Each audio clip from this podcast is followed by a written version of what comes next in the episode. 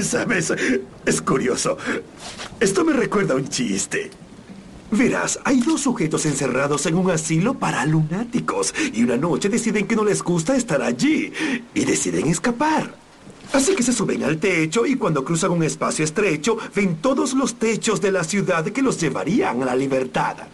Ahora el primer sujeto cruza saltando sin problemas, pero su amigo no puede. Él teme caerse. Así que el primero tuvo una idea y dijo, ¡Hey! Toma esta linterna, te ayudará a ver la brecha entre los edificios y así podrás caminar por la viga y unirte a mí. Y el segundo sujeto le dice, ¿acaso crees que estoy loco? La apagarás cuando vaya a mitad de camino. Disculpa.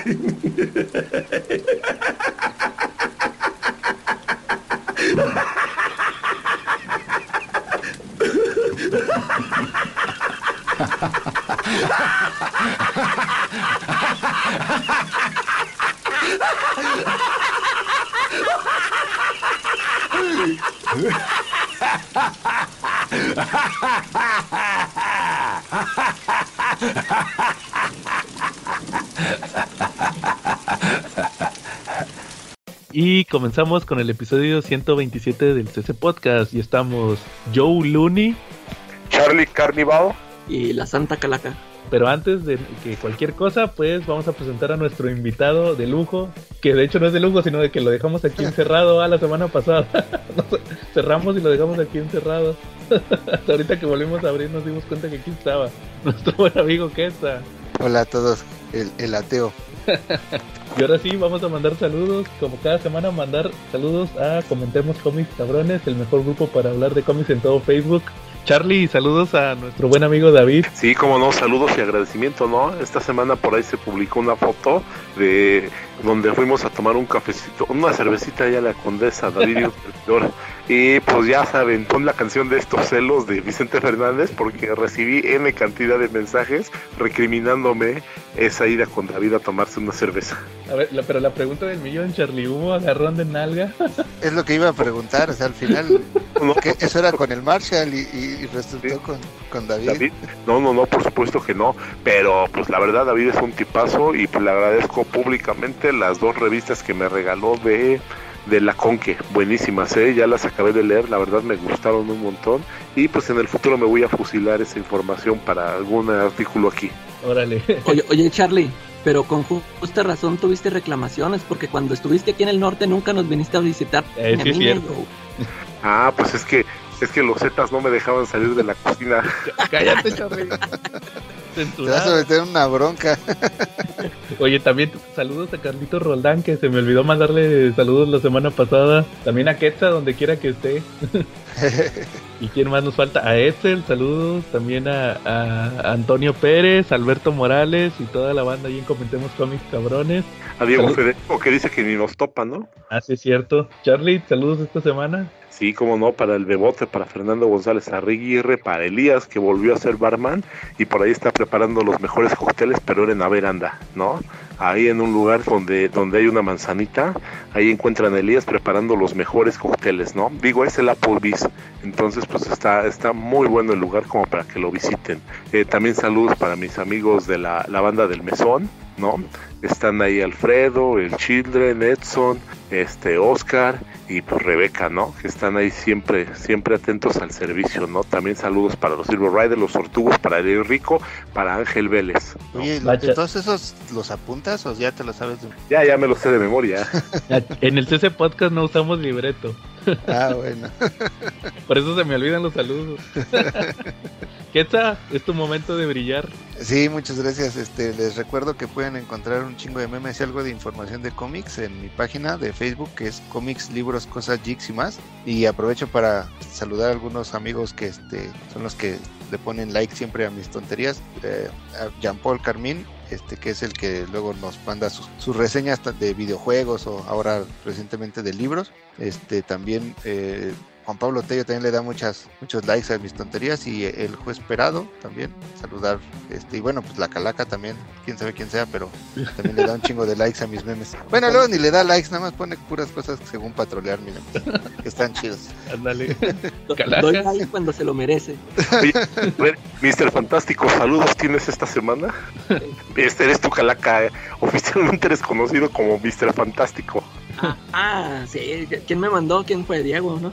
Sí, sí, sí, sí, lo- sí, siempre estoy ahí al tanto de cuando me mencionan allá en esos grupos. Oye, Calaca, saludos a la mejor tienda de para comprar cómics en cochino inglés. Ah, sí, la, la mejor tienda que, que te da los, los mejores precios y, y con un en un estado impecable los cómics, con bolsita y con portada. Nada, nada de que la portada rota y que no sé qué. impecable los precios que maneja Marshall Fisher con su venta de cómics Fisher, el mejor lugar para comprar cómics. Los viernes ahí. A 300, 300 pesos te parece un buen precio, ¿no? De hecho, sí, que ya son cómics que valen De hecho, 500, ven- vende hasta cómics de mil pesos. ¿Qué, ¿Qué es eso? ¿Qué son esos precios? ¿Eso te parece un buen precio? son piezas coleccionables. 1300, creo, ¿no? Son piezas coleccionables. Y en español. Cochino español. tener el diccionario junto para leerlo. Oye, Charlie, pero acuérdate que el, el episodio de hoy llega a ustedes gracias a Marshall Fisher, ¿verdad? Sí, pues, Ah, sí.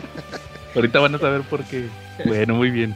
Oye, oye Charlie, cochino español, ¿lo que va a salir? me, me aventé el Dark Age, los primeros dos números, y pues, la verdad sí me empezó a gustar, ¿eh? como que sí me llamó la atención lo, que- lo que se viene, ¿no? Eh, la verdad, por ahí alguien quiso guacarear, pero no, la verdad sí está bueno, ¿eh? Tiene como que, pues. ¿qué les puedo decir? Los escenarios apocalípticos se le dan muy bien a Marvel. Y, ¿Y de qué pues, se trata? Es la casa de las ideas. De un es que para hacer la casa de las ideas usa mucho la idea del escenario apocalíptico pero se les da muy bien no este ahora lo que pasa es que el mundo sufre un pulso electromagnético y se les acaba la energía eléctrica entonces tienen que volver a recrear la sociedad. Y pues empiezan a, conectarse y los seres Marvel crean una, una utopía en el mundo que no le gusta mucho a Ensabanur. Órale, Apocalipsis, entonces él es el villano. Sí efectivamente pero pues va, a tener ayuda de alguien más fuerte todavía Órale. Oye, fíjate, fíjense que yo en cochino español me chuté dos cómics. El, primero fue Reckless de Panini. Ya ves que la semana pasada platicó Quetza de, de Panini, ¿va? Quetza, el de, Sí, el de Die. El de yo Die. leí Reckless. No sé si ya lo leíste. Baker. de Brubaker y Sean Phillips, el equipo de Criminal. Que, que Ed Brubaker, pues todos saben que hizo Capitán América y Sean Phillips fue el dibujante de Marvel Zombies, de las primeras miniseries. No sé si, si, si ya lo, si vieron que lo, lo está publicando Panini. Fíjense que a mí me sorprendió que son novelas gráficas. No. Así las está publicando. Sí. En inglés también están saliendo en tomos. Órale. Son novelas gráficas. Di- dice Ed Brubaker que lo que quiere hacer son novelas pulp. Eh. Entonces haz de cuenta que por eso lo hace tipo novela gráfica. Porque pues Criminal eran miniseries. Acá no, acá es- el tomo ya trae toda la historia. Y es, haz de cuenta que la historia, la primera, eh, eh, es de un personaje que se llama Ethan Reckless. Creo que sí se llama Ethan. Es con E. No, no, creo que sí, estoy casi seguro que sí es Ethan. Entonces está, está ambientada en los ochentas. Entonces, haz de cuenta que el vato es un, es un como cazarrecompensas, tipo como lo que hacía Deadpool, ¿se acuerdan de Deadpool? Lo que hacía en la película antes de antes de ser este cuando todavía estaba sano, ¿va? Que por ejemplo que si la muchachilla la, la molestaba el- un cuate la acosaba, el vato iba y lo asustaba. ajá ¿Sí se acuerdan que salía eso en la película de Deadpool? Que, Sí. que, que asusta a un vato que repartía pizzas. Entonces, este, así el vato, por ejemplo, que si te, te roban el perro, el vato va y lo recupera y madrea al vato que te lo robó. O sea, tú lo contratas. Entonces resulta que el vato te explican que, que ahí al principio del, del cómic, que él era agente del FBI, nada más que estu- estuvo en una operación encubierto con unos protestantes, como tipo hippies, y hubo una, y tuvieron un atentado, ¿va? eh, como de bomba y el vato duró en el hospital un chorro de tiempo porque el, el- al vato le pegó directo la bomba. Y, y dice que perdió la memoria de... Dice, de ese incidente tengo como una semana para adelante y una semana para atrás que no, que no recuerdo. Y dice el vato que dice, ya no me siento como yo, o sea, como que perdió sentimientos y sensaciones y todo. Entonces al vato lo dan de baja del FBI y el vato se mete así, típico va del vato que antes era policía y luego ya ahora es investigador privado. Pero es más tipo cazarrecompensas. Entonces llega una chava del grupo de hippies que estos estaban donde estaba encubierto y le pide le pide ayuda va de que porque fíjate que asaltamos un, banco y me hicieron una tranza mi pues eh, mi, equipo va con el que asalté y quiero que me den mi lana va para ya salirme yo yo ya me voy a salir yo ya me voy a ir me voy a perder en otro país pero pues no me quieren dar mi dinero ¿va? entonces ahí el vato, el vato se mete va de primero no se quiere meter pero ya se mete porque resulta que, que en esa semana para adelante y esa semana para atrás anduvo con la chava Nomás que no se acuerda y aparte también como que dice, yo, yo siento que sí anduve contigo, pero pues no, no, no tengo los sentimientos, vaya, los perdí. Y como que quiere, típica serie que lo hemos visto muchas veces como en, por ejemplo, ¿se acuerdan en A, A Dame to Kill for, la de Sin City? Sí, sí, sí. Que el vato este, ¿cómo se llamaba? Este... El... Ah, Dwight. Dwight, ¿va? Que Dwight. el Dwight que dice, quiero cerrar este pedo con esta, con, con la Eva Green, ¿va? Que ni me acuerdo cómo se llamó. Este... Así típico, ¿va? De que es, de hecho es muy parecido a lo que pasó en, en A Dame to Kill for. Y este, y como están los ochentas, pues pasa y tiene que ver obviamente con drogas, tiene todo el aspecto de, de estas películas que han estado ahorita muy de moda, va, de que pasan los ochentas y están viendo todo el pedo de la cocaína y todo eso, va. Entonces sí está muy bien ambientada, parece una película de, de esas de, pues, de esas donde de policías y todo eso, investigadores. Como cara cortada y todo eso. Ándale muy al estilo de, de Scarface pero pero así con un investigador. Y pues se da cuenta que como que dice Brubaker creo que ese es como el que el pulp moderno va en los ochentas. Pues okay. está interesante. Fíjate que me gustó. Tiene acción la, pero como que era la historia está muy chida. Y también este y, y, termina la historia o sea tú la lees y tiene un principio y tiene un final. Te, te dejan pues no pistas pero está abierta la historia para más secuelas y obviamente pues este fue el primer volumen y ahorita en inglés creo que ya va a salir el cuarto. Entonces, Me imagino por también por lo, la referencia que mencionas que parece un poco a la de City en el sentido de que seguramente, eh, o sea, es una historia autoconclusiva, pero que con los mismos personajes pueden sacar más historias que no necesariamente que están de alguna manera interconectadas por los personajes, pero que pudieran ser historias eh, separadas una de otra sin ningún problema. ¿no? Mira, de, de hecho, sí, sí, no, no estoy muy seguro porque no, digo, no he tenido oportunidad de ojear los otros volúmenes, pero por las portadas yo entiendo que siempre es el mismo protagonista. Es, es como las películas estas de también, las de Harry el Sucio, ¿te acuerdas que todas eran Clint Eastwood? Sí. Haz de cuenta, es como algo así, como que siempre vas a ver los casos que se avienta este vato. Okay. El, el Ethan Reckless. Que de hecho las portadas tienen todo el, toda la pinta de, pel, de, de película de... póster de película de Exploitation. Tú, tú, miras la portada y ahí se ven las explosiones y las chavas con pistolas y el vato ahí bien rudo, ¿eh? Entonces, no, pues, es, está, está interesante, fíjate que me gustó, pero pues a, a, ver qué tal están las otras secuelas, ¿va? Y pues ojalá y le funcione a Panini, ¿va? Para seguir sacando trabajos de ese tipo. Yo, yo les pregunté, tuvieron un live cuando anunciaron este cómic, hace, creo que fue en enero o antes, y les pregunté, oye, ¿y Criminal no, no lo piensan publicar? Y ahí sí me dijeron que no, que no lo tenían en planes. Pues ojalá y les jale para que saquen más de Brubaker, porque el Criminal sí tiene historias bien chidas, para que ya publiquen el, el, el de Archie, el de yeah. Criminal que es de Archie, va, en español. ¿Y la cosa por la que dijeron que no era por cuestiones de derechos? No, nada más te dicen que no está en planes. Ah, ok. Ajá. Bueno, ¿a, a, ¿algún otro que hayan leído? Pues fíjate que es una época de mucha religión, ¿no? Como que muchos están ahorita en las playas, pero otros como que van a misa y todo esto de la religión. Y pues, ¿qué crees que Etsa nos trae un tema hoy de agasajo, ¿no? Porque él se puso a investigar y pues nos trae un análisis sobre los superhéroes y la religión. Así es que pues adelante, Quetzal. Ah, muchas gracias. Sí, le, le estaba platicando este que recientemente vi que había, encontré que hay una página de internet este que se llama comicbookreligion.com, que la verdad está bastante este entretienes como una, una, wiki donde te viene, donde te indican cuál es la religión de los personajes. Sobre todo vienen de cómics, ¿no? Pero vienen igual algunos personajes de, de literatura o incluso algunas personas reales que tienen que han tenido ciertas alguna aparición en algún cómic por ejemplo este y te indica claramente por tipo de religión entonces mencionaba yo que este no conozco en sí sinceramente cuáles son las sutiles diferencias dentro del, de los mismos cristianos católicos an, an, anglicanos este ba, ba, baptistas, evangélicos, etcétera. Este, pero aquí tú puedes buscar por nombre, por tipo de religión. Entonces, por ejemplo, si tú está muy sencilla, ¿no? Entonces, si tú entras, por ejemplo, a ver cuáles son ateos, por decir un ejemplo, y ya, este, por ejemplo, Booster Gould, Booster Gould es este ateo, por ejemplo. Phantomex, este, lo recuerdan ustedes de, de los X-Men, por ejemplo, o Jan Hank Pym, por ejemplo, este es ateo, ¿no? Este Savage Dragon de, de, este, de Eric Larsen, por ejemplo, también es ateo. O si ustedes buscan, por ejemplo, cuál es católico. Bueno, pues ese a lo mejor es mucho más fácil, ¿no? Los identificamos claramente, recordarán ustedes. ¿Perdón? Daredevil. Sí, claro, este, claramente y abiertamente católico, ¿no? Incluso es parte importante de, de, sus historias muchas veces, ¿no? De su religión. O este, Nightcrawler mencionaban hace rato, ¿no? En la, en la plática previa. O este, pues estaba por ejemplo también Hellboy, es este, católico, ¿no? Este, también utiliza un chorro de, de este de amuletos y, otras cosas de del cristianismo, recuerdan, ¿no? Dentro de sus peleas. ¿Y el Spawn? ¿El Spawn que es? ¿Es como católico o qué será? Sería cuestión de echarle un ojo, pero, pero déjame ver si aparece. Ah, sí, ah, bueno, sí, es que aparte tendríamos que revisar, ¿no? De cuál.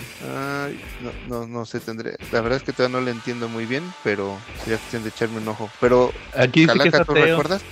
Se, me hace que se me hace que era cristiano, creo. En el cómic creo que sus papás eran cristianos. Ah, fíjate. Sí, sí, sí. Willy de los Simpsons es católico, ¿no? Porque es irlandés, ¿no? Entonces es muy probable que sea católico, ¿no? sí, probablemente. por ejemplo, no, Willy, Willy es escocés. Ah, sí. Sí, sí. Ah, sí, cierto, es escocés. Entonces, ¿qué será? Sabe. sí, sería cuestión de aventarse un buen clavado, ¿no? Ándale. Para revisar.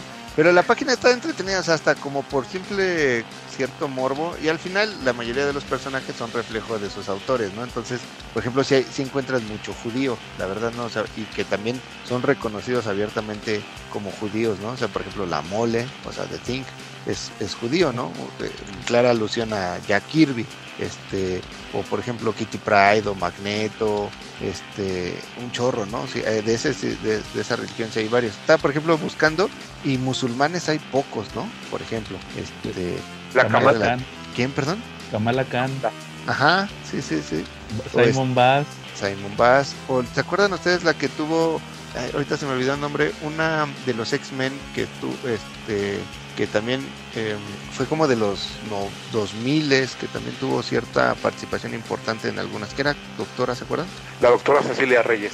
Cecilia Reyes, sí, que también era este entonces está la verdad es que está interesante este al final no pasa nada si no sabes de qué religión son los superhéroes o villanos otros eh, los otros personajes pero la verdad es que sí está interesante la, a mí se me hizo eh, algo para la fecha, un buen, un buen tema para, como para estar navegando y echarle ojo este, de qué, qué podría ser cada personaje. Oye, fíjate que aquí falta un personaje musulmán. ¿Cuál? Uno que es más poderoso que Superman, a ver. ¿Más poderoso que Superman? Sí. ¿El Black Adam? No. a ver, Calaca, tú. Black Adam es Uno que le dio sus buenos trompos a Superman. No, no, no, recuerdo que sea musulmán. no, no, no el que tú piensas. Ahí les va. ¿Ya se rinden? Ajá, sí, sí. Mohamed Ali. Ah, ah sí, sí tienes toda la razón. Sí, y si viene, ¿no? No lo, no lo he encontrado, pero, pero él es musulmán. Sí, claro, y sí, y sí le puso su chinga. Rocky, Balboa es católico, ¿no? ¿Eh? Rocky Balboa es católico, ¿no? Ah, sí, pues que es italiano. Y ya ves que va y le, que le eche la bendición del padre antes de cada pelea, ¿no? Ah, sí. Gente. Que, que ya, oye, ya vete a pelear, faltan 15 minutos. No, padre, pues tiene que darme la bendición, ¿no? Le dice en la 1. Ajá. Sí, sí. Está, está interesante. Sí, el programa también tiene su religión chistosona, ¿no? Con todo y que es, con todo y que es mexicano el robot, este también tiene su religión, creo que es anglicano de los robots, algo así, ¿no? no me acuerdo, fíjate, sí. Fíjate que está interesante ese tema. ahí, para que le echen a ver. Así hablando de religión y por las fechas también, hace un par de años, en el 2019, ya tres, ¿verdad? Este, en el 2019 iban a sacar, no se acuerdan ustedes, un cómic en, en Vértigo que se llamaba Second Coming que era ah, donde tenía que venir, mandaban otra vez a Jesús este, a, la tierra y lo ponían, lo iban a, este, a poner como en capacitación con el superhéroe tipo este, Superman, ¿no? Y, este, y antes de que saliera, la gente empezó, este, pues, grupos religiosos empezaron a poner bien locos y empezaron a mandar, o sea, ni siquiera sabían de qué se trataba ni nada, pero empezaron a, a bombardear a, a, DC para que cancelara la, la, serie y la cancelaron, ¿no? Entonces DC le regresó los derechos a los a los creadores, este que es Mark Russell, que es el que hizo por ejemplo de Flintstone, ¿no? Buenísimo ese cómic. Exacto.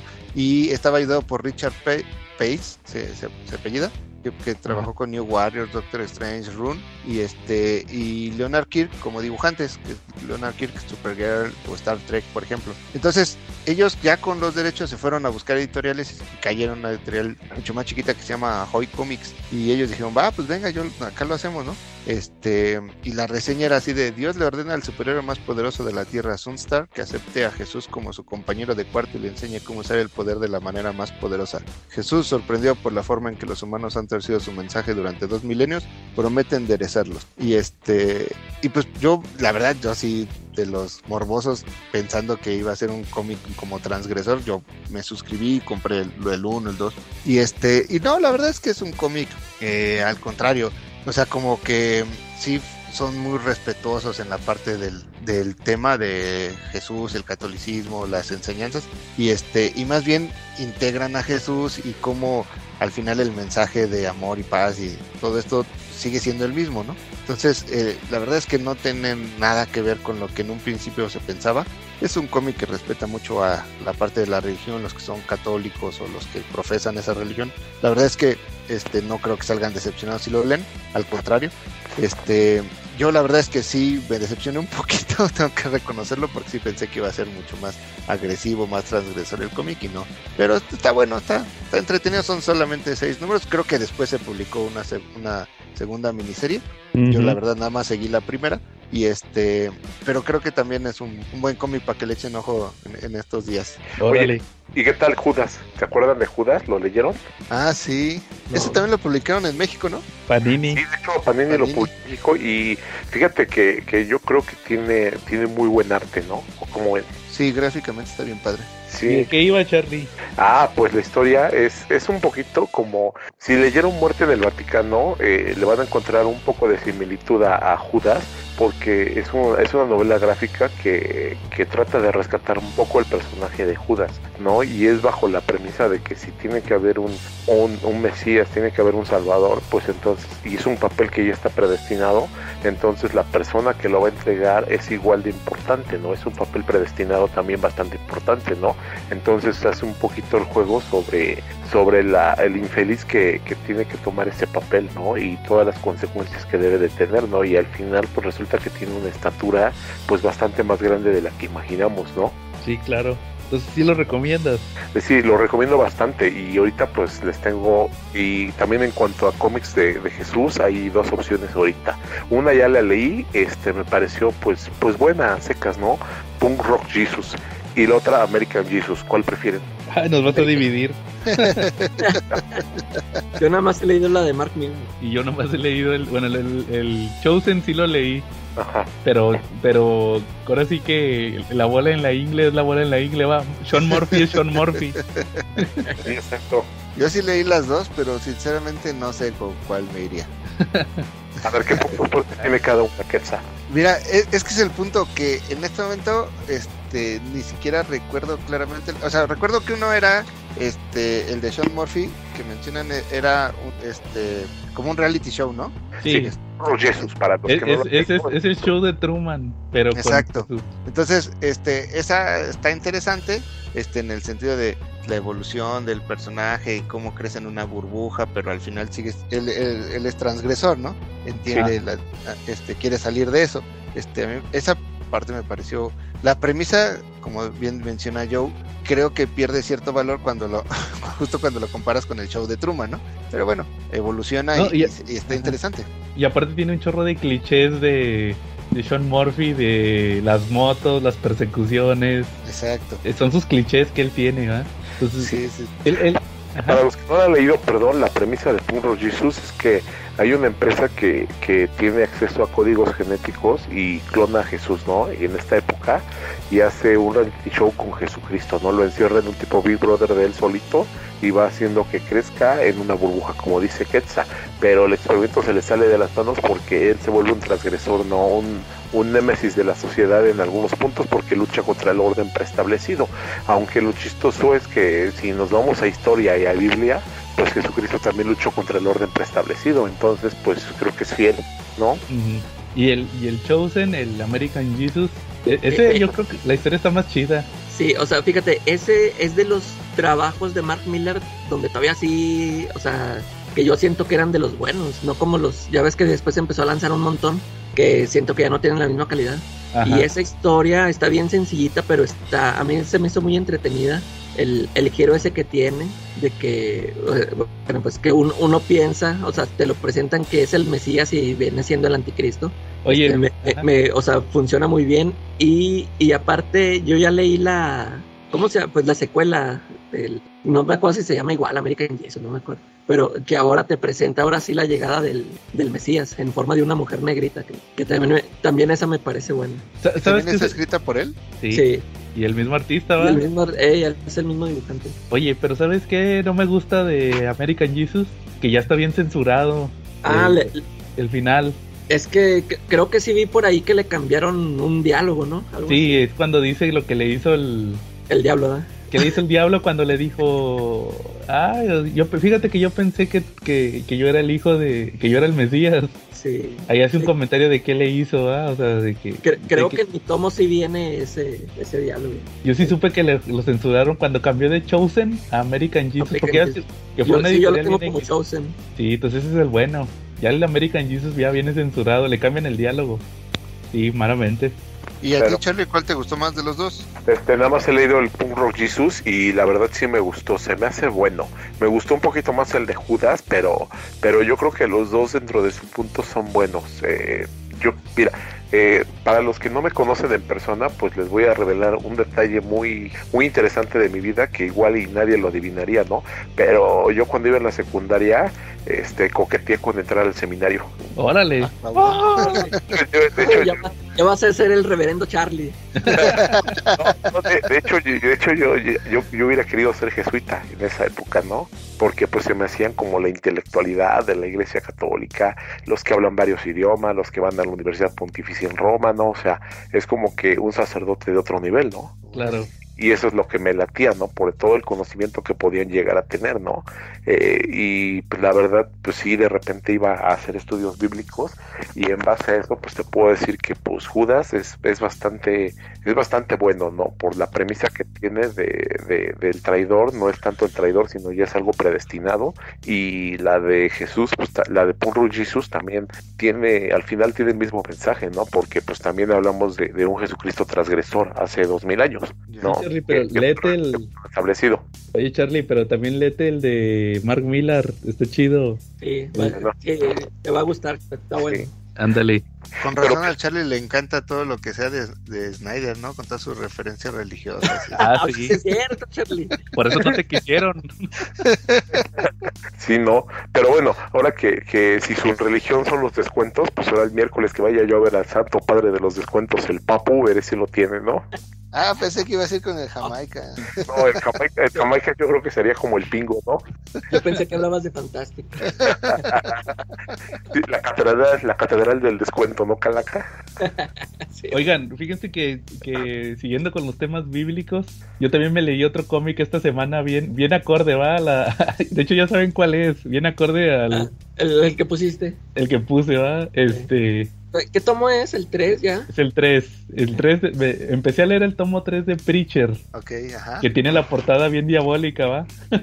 Con un diablo ahí. Ahí, es donde, ahí ya vienen las miniseries. Sí, fíjate que, que, lo que te iba a comentar es que no, no, no, lo leí todo, nada más alcancé a leer la miniserie del Santo de los Asesinos. Y este, fíjate que me gustó un buen, sobre todo ahorita porque dijo Quetza de que, que mencionó a Mark Russell.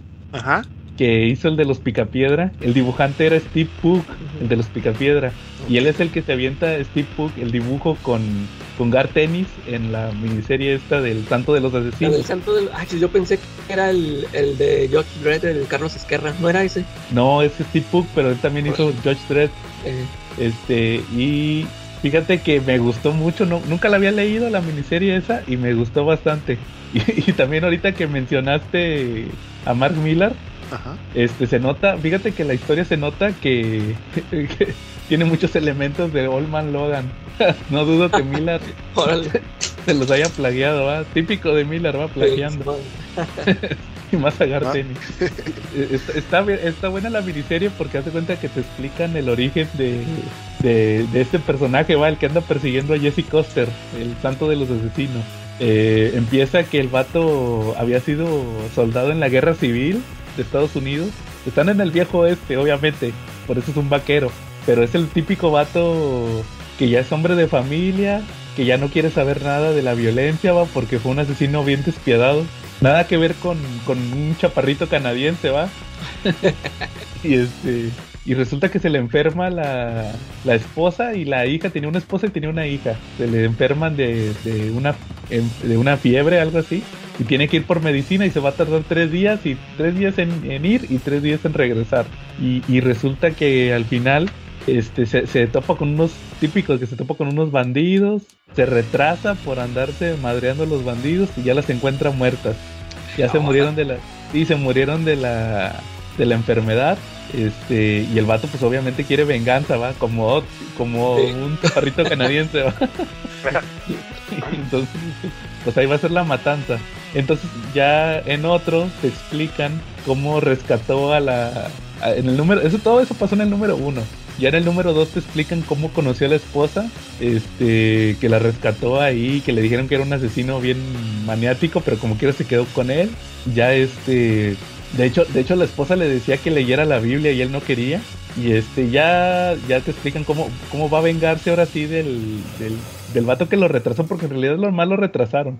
Pero lo matan, lo terminan matando de un palazo, le meten un, no un balazo, un palazo con una pala en el corazón. Ya vemos cómo llega al infierno y, este, y, se, y literal se congela el infierno. Se congela porque el vato es puro odio, ¿ah? Llega el diablo, el que sale en la portada del tomo, y le dice, te voy a sacar el corazón. Le mete la mano en el corazón y se le congela la mano al diablo.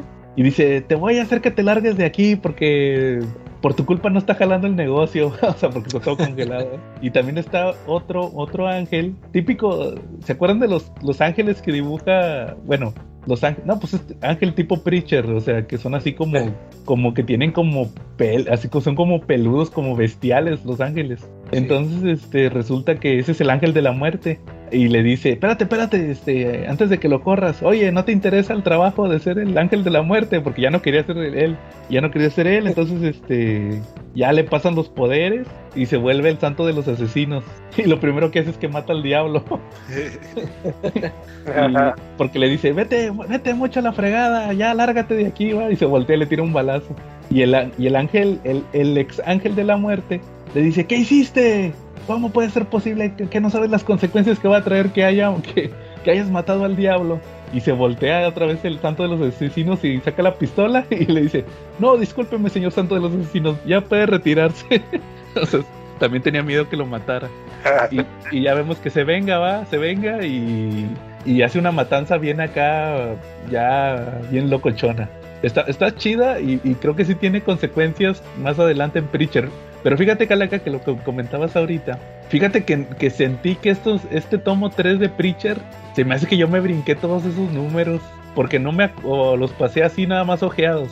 Porque no, no, lo que pasa en este tomo lo estuve ojeando ahorita que tengo ya el tomo, el tomo 3, y, y, como que todas esas historias no me... No las recuerdo. No las recuerdo y como que son historias que no son muy relevantes en aspectos de la historia, porque por ejemplo, porque ya, ya ves que más adelante viene lo de cuando, cuando el Jesse Coster pierde el ojo. Eh, ahí todavía no pasa. No, todavía no. Y este, y luego más adelante que se reencuentra con la mamá y luego que, que le toca con el chaparrito, con el Queen Cannon. ¿Te acuerdas? Que es cuando es sheriff de un pueblo y luego ya regresa para la batalla final y todo. O todo eso sí me acuerdo, pero todo lo que pasó aquí en este tomo, no, no, no lo recordaba. Fíjate que me, me, daba medio hueva leerlo por el tema de las miniseries. Pero no, fíjate que me aportó muy, me aportó más la miniserie de esta del Santo de los Asesinos que, que, que la historia en general. O sea, te digo, apenas los voy a empezar a leer, pero como que son números muy, como que de muy de en medio. Eh, sí, fíjate que de, de hecho yo, yo no he leído todo Preacher completo, este, yo también yo me brinqué eh, hasta el hasta lo, hasta el final y, y de hecho esas miniseries yo no las quise leer porque como no las dibujaba Steve Dillon dije, nah, ese dibujo no me gusta.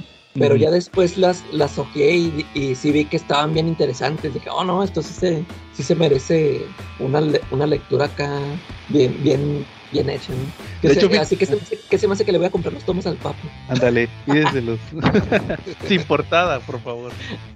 Oye, ¿y esta edición es, o sea, tiene exactamente lo mismo que la edición previa que había sacado Televisa Eh, sí, hace unos años? Es igual, ¿verdad? Sí, nada más cambia la portada y que es hardcover. Y como es hardcover, es un poquito más grande. Eh, Eso está bien padre porque aparte vi las fotos sin el cubrepolvo y se ven bien Ah, están ¿no? chidas, sí. Aparecen unas Biblias. Sí. Sí. Yo, yo voy a esconder los, voy a esconder los, los cubrepolos y decir, aquí tengo mi Biblia, ¿va?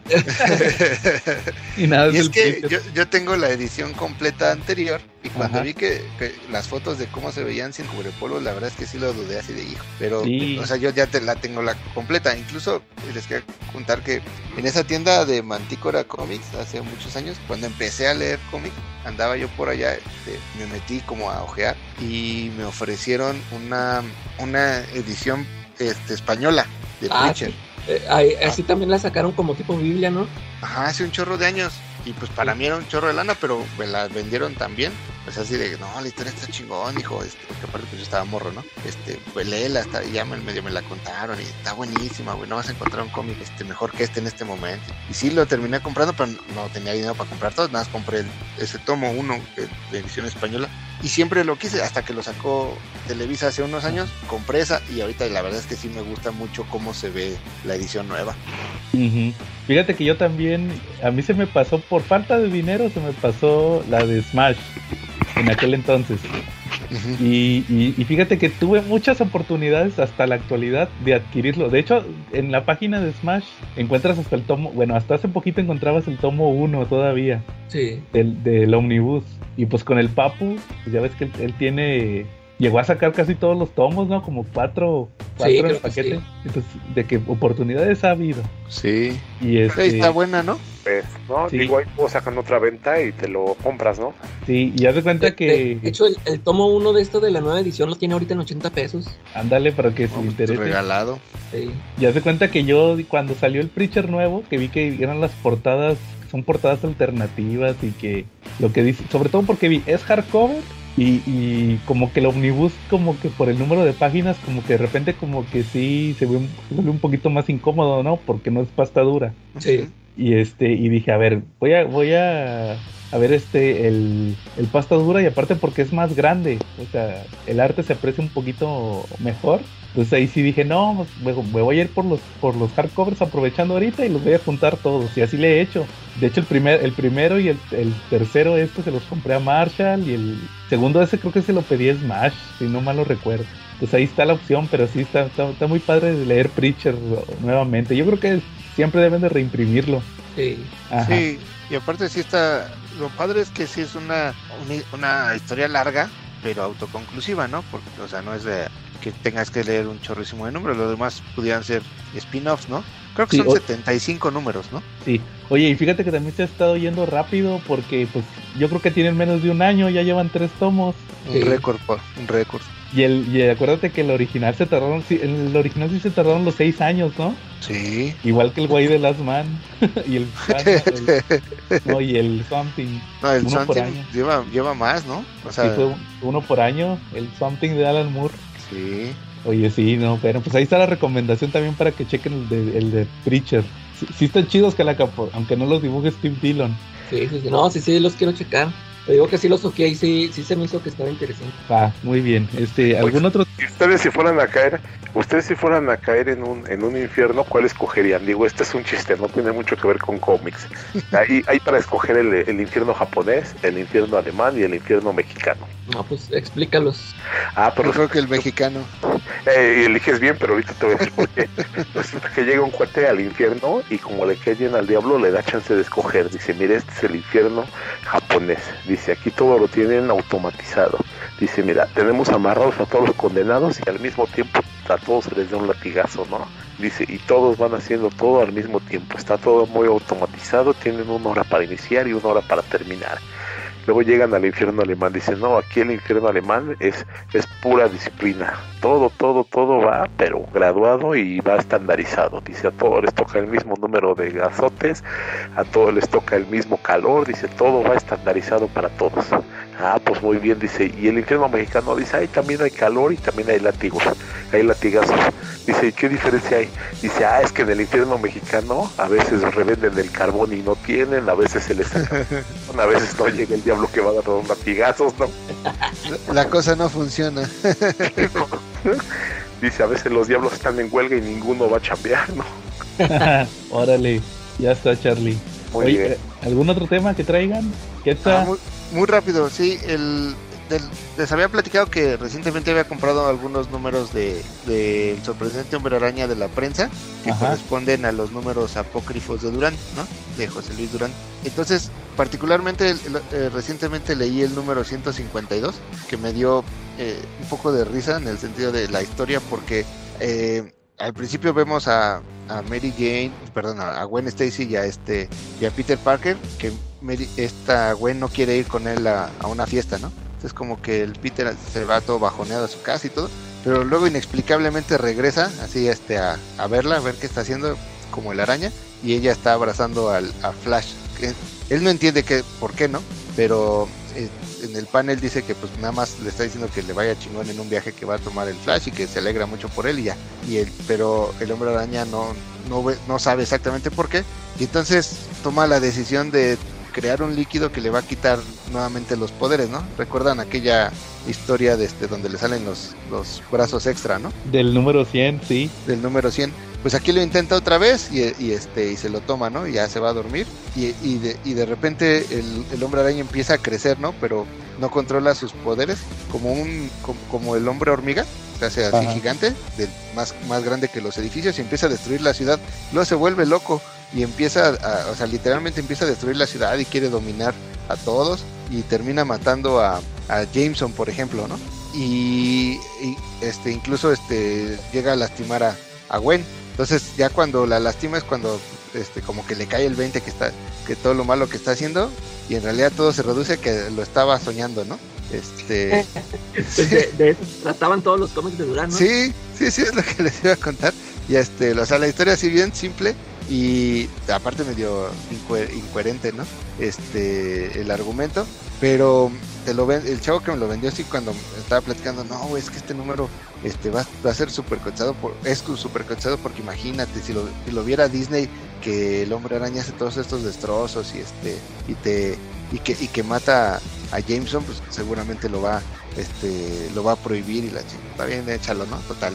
Pero el argumento sí está bien, bien, este, y aparte, pues ya sabe, ¿no? Peter Parker ni parece Peter Parker, ¿no? Parece, no sé, el Pantera o quien tú me digas, ¿no? Por el estilo de dibujo. Sí, sí, sí. Y, y, pues la fisonomía y toda la cosa, ¿no? Pero este, y, y, ya cuando haces el análisis sí tiene un chorro de paneles ahí medio, medio calcados de otros lados, y ya sabes. Oye, fíjate que en el, en el, de la boda, el que sí se me hizo una mentada de madre es que al principio, no, no sé si te acuerdas del número de la boda, Ajá. que viene, viene un dibujo bien conocido de Jack Kirby que está, está en el escritorio y como que de su dibujo salen disparados todos los personajes de, de Marvel. Es una ilustración bien conocida. Y luego me da un chorro de risa que en ese de la boda dice, pero vamos a tomarnos un momento en la historia para reconocer a nuestro gran dibujante, ¿va? Y ponen la ilustración esa de Kirby. O sea, no sé si para calcársela, o sea, la pusieron para... para para rellenarla, pero luego dices, o sea, va a haber gente que crea que Durán fue el que dibujó esto, y no, pues fue Kirby, ¿va? o sea, es un dibujo, es una calca de un dibujo de Kirby, bien conocido. Entonces ahí dije, oye, de perdido, pues que hubiera sido una ilustración que se aventara él, va, o sea, no una calcada.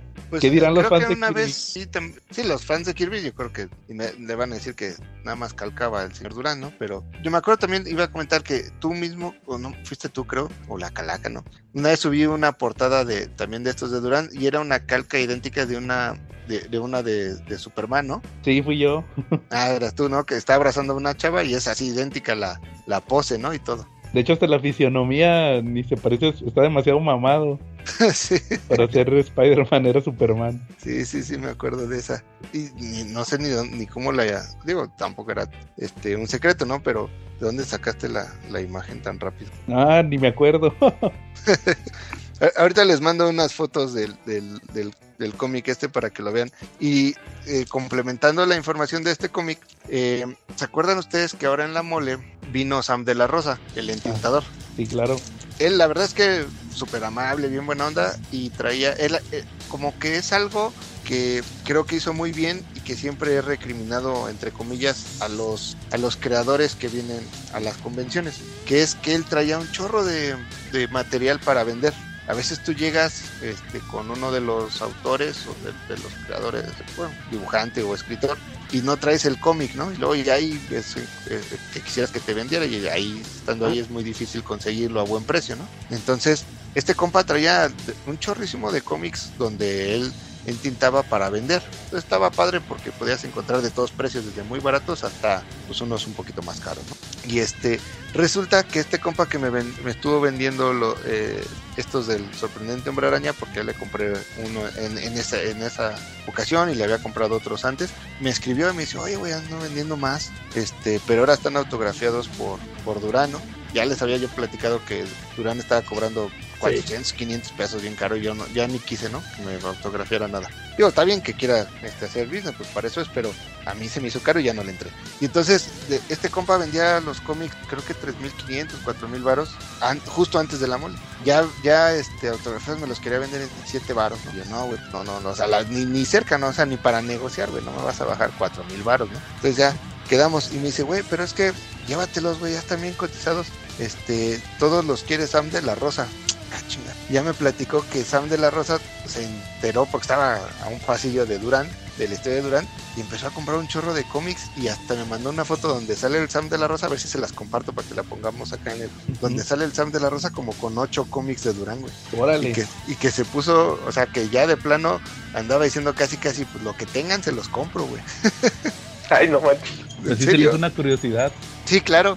Y sí le estaba invirtiendo porque, o sea, al final no son nada baratos, ¿no? Y seguramente ya a lo mejor los primeros los compró 2.500, 3.000 pesos, un poquito más, 4.000. Y ya los últimos ya no deben de, o sea, ya se entera la gente y ya saben que le quieren seguramente hincar el diente a algunos. Y yo creo que no, abajo de 5 no se los han de estar vendiendo ya. Oye, ¿qué tal? Y por ejemplo, tú a Sam de la Rosa sí lo viste con gente. Sí, yo cuando lo vi tenía gente Órale, fíjate Ay, que ay. aquí lo, aquí lo traían seguido. Allá al Eh, norte. Sí, era como que del grupito que siempre traían a él y a este, ¿cómo se llama? A... Ay, Charlie, ¿cómo se llama el de las portadas de tarjeta? ¿Jusco? Ah, Joe Justo, sí, ese mero. Ah, no manches, ese es un dios dibujando. En los noventas era la onda.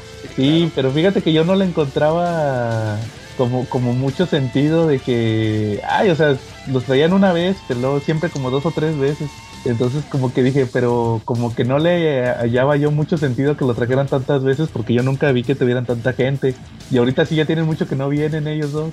Sí, acá en la mole sí convenciones tenían gente. ustedes. Benditas convenciones las de ustedes. En las de Cuernavaca, en las de Cuernavaca ya me lo invitan al Quetzal y a los del CC Podcast, no Oye, sí, ¿no?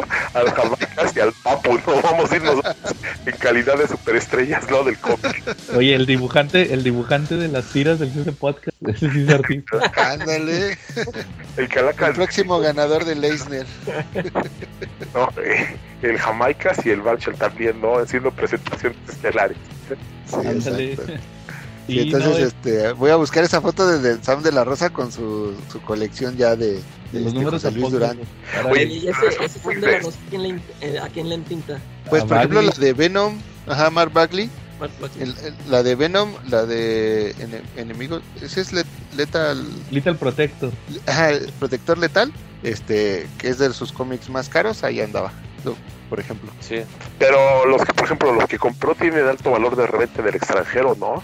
Tengo entendido que eso lo suben a páginas eh, de coleccionistas de Europa y los de la boda de Spider-Man salen bastante bien, ¿no? En coleccionistas de Europa y de, y de Estados Unidos, ¿no? Todo lo que sea mm, de la prensa, güey, tiene un mercado importante en Estados Unidos y Europa. Incluso, no sé si se, se acuerdan el récord que tiene la boda, que se fue 16 mil y tantos pesos hace como año y medio. Sí, exacto. Este, el que estuvo pujando bien duro y que yo creo que fue el que le, le metió más, este, o sea, como que, lo, sí, pues al final fue el que estuvo pujando más, no, no me acuerdo si él se lo quedó, ¿no? Fue el alemán. Digo, también punto aparte es que pues, tienen economías un poquito más grandes que las de nosotros. Digo, es como si nosotros nos metiéramos a pujar a una a un grupo de cómics y subastas en vivo en Venezuela, ¿no? Ándale. No, ¿eh? El que ganó pagó, pagó 200 pesos de México por un cómic, ¿no? Que allá vale 5 millones de pesos bolivarianos, ¿no? Oye, oye, Quetza, y por ejemplo, el, la, la copia esta que circuló internacionalmente era la era de Alemania, ¿no? El tiraje Ajá, que la- salía. La original, porque, o sea, justo todo empezó porque en, en Alemania este, la tradujeron y la imprimieron. Y este y la mandaron. Bueno, hu- hubo algunos que la compraron y este y la, y la trajeron a México. Ujú. Este era costaba 300 pesos porque en realidad era cuota de recuperación. Y según sé, quién sabe de ahí sinceramente cómo estuvo el business, la más cara que se fue se fue en 1500, ¿no? Y de ahí le empezaron a vender en los grupos de, de compraventa en México, en el templo y en el rock, en la, en la gaticueva, y este, y la prohibieron, porque ves que la gaticueva son muy cuates de, o, o apoyan mucho a Durán, ¿no? Y a su, y a su representante que aparece como Multipolarity, si no mal recuerdo. Y este, y fue que este, ellos empezaron a prohibir la venta de eso que porque no estaba autorizado, era un material apócrifo que no ayudaba nada al, al, al, este, al creador, ¿no? En este caso Durán. Y por eso, a raíz de eso, fue que salió la de las niños héroes. Sí, claro. Ajá, este, que fue la copia que vendieron en la anterior mole, este, en las dos ediciones, la normal y la, y la metalizada, que también empezó a de un tiempo estuvo vendiendo carísima. Si se fijan ustedes ahorita en los grupos, habían ya los más caros que lo compran 8 pesos, una cosa así, pero el año pasado andaba 1800, una cosa, Órale, 1600 cada, cada ejemplar. órale. Qué interesante con ese tema. Nada más para los amigos que no, para contextualizar a los que nos escuchan, la edición de los niños héroes se llama así porque en los créditos este, pusieron literal a los niños héroes en esa edición. Ahí puede, oye, ahí pueden verlo en el video que hice también de esa edición. Ajá. Ahí está en YouTube. Exacto, exacto. Y también aquí en la página del CC Podcast. De cuando los créditos de los niños héroes. Exacto. Va. Muy bien, Quetza. Oigan, ¿algún otro tema que traigan? ¿O cómo ves si pasamos al tema principal? Ya, preséntalo, Charlie. Ah, pues resulta que, que curiosamente, aunque parece que este capítulo se fue, se fue robado por, por la religión, y creo que sí, eh, el tema original era de Killing Joke, ¿no? Consideramos que es una de las obras más importantes de Batman. Y pues decidimos dedicarle un capítulo completito, ¿no? A pesar de ser no la obra más extensa, yo creo que sí es muy rica en contenido. Entonces, sin más, pues vamos con Killing Joke. A ver, yo les hago una pregunta. La de siempre, ¿cómo conocieron Killing Joke? ¿Tú, Charlie? Pues Calaca. precisamente en la secundaria este la había anunciada en los cómics de Editorial Bill que la iban a publicar y de hecho creo que sí la publicaron fue un tomo bastante aceptable con una pasta pues bonita y pues, la edición clásica no del Joker tomando la fotografía. ¿Y este, tú, Calaca? Oye, yo también por Bit, pero ¿a poco estabas en la secundaria, Charlie? ¿Des- ¿Desde cuándo la publicaron? Es del, ochen- es del 86, ¿no? 88. Pero aquí en Bit. Aquí No, en México ¿cuándo la publicó 89 fue del 89 cuando la publicaron tengo entendido no ¿A poco De Bit la sacó esa fecha? Sí, yo recuerdo que la empezaron a publicar. La, ah, no, la publicaron en el. no- yo la había anunciado en el 89 porque decía que más allá de la locura llega el comodín, le llamaban entonces, pero extrañamente creo que la publicaron en el 95, ¿no? Sí, es que, sí, co- como que siempre le estuvieron prometiendo y nunca llegó. Sí, sí, es cierto, ya me acordé de ese vacío legal que existía. No, pues ya no iba yo. Ya, ya, ya hasta había salido de aquí.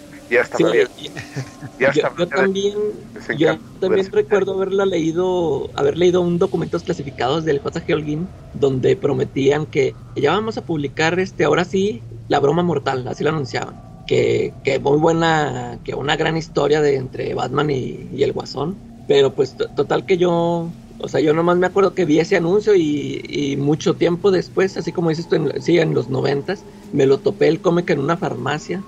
Este, no me acuerdo si ya había leído Watchmen o todavía no lo leía, pero pues yo ahí me la compré porque me acordé que no, pues creo que nada más la agarré porque fueron los que me encontré, que es, en esa ocasión me encontré el, el Batman año 1, el Killing Joke y el, y el, ¿cómo se llama? El Arkham Asylum. Y pues los tres me los compré. Y pues ahí fue cuando lo, cuando lo leí la primera vez.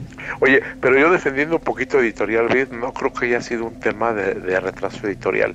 A lo mejor fue un tema de censura, ¿no? Digo, recordemos que México era muy distinto en los 80s y principios de los 90s a lo que es el día de hoy, ¿no? Digo, había grupos de presión muy fuertes. Eh, que por ejemplo como el de a favor de lo mejor y el de las familias que, que pugnaban por muchas cosas, ¿no? Entonces se ejercían presiones muy fuertes y una censura pues muy, muy, muy importante, ¿no? Hacia muchas obras. Entonces pues posiblemente haya sido eso, ¿no?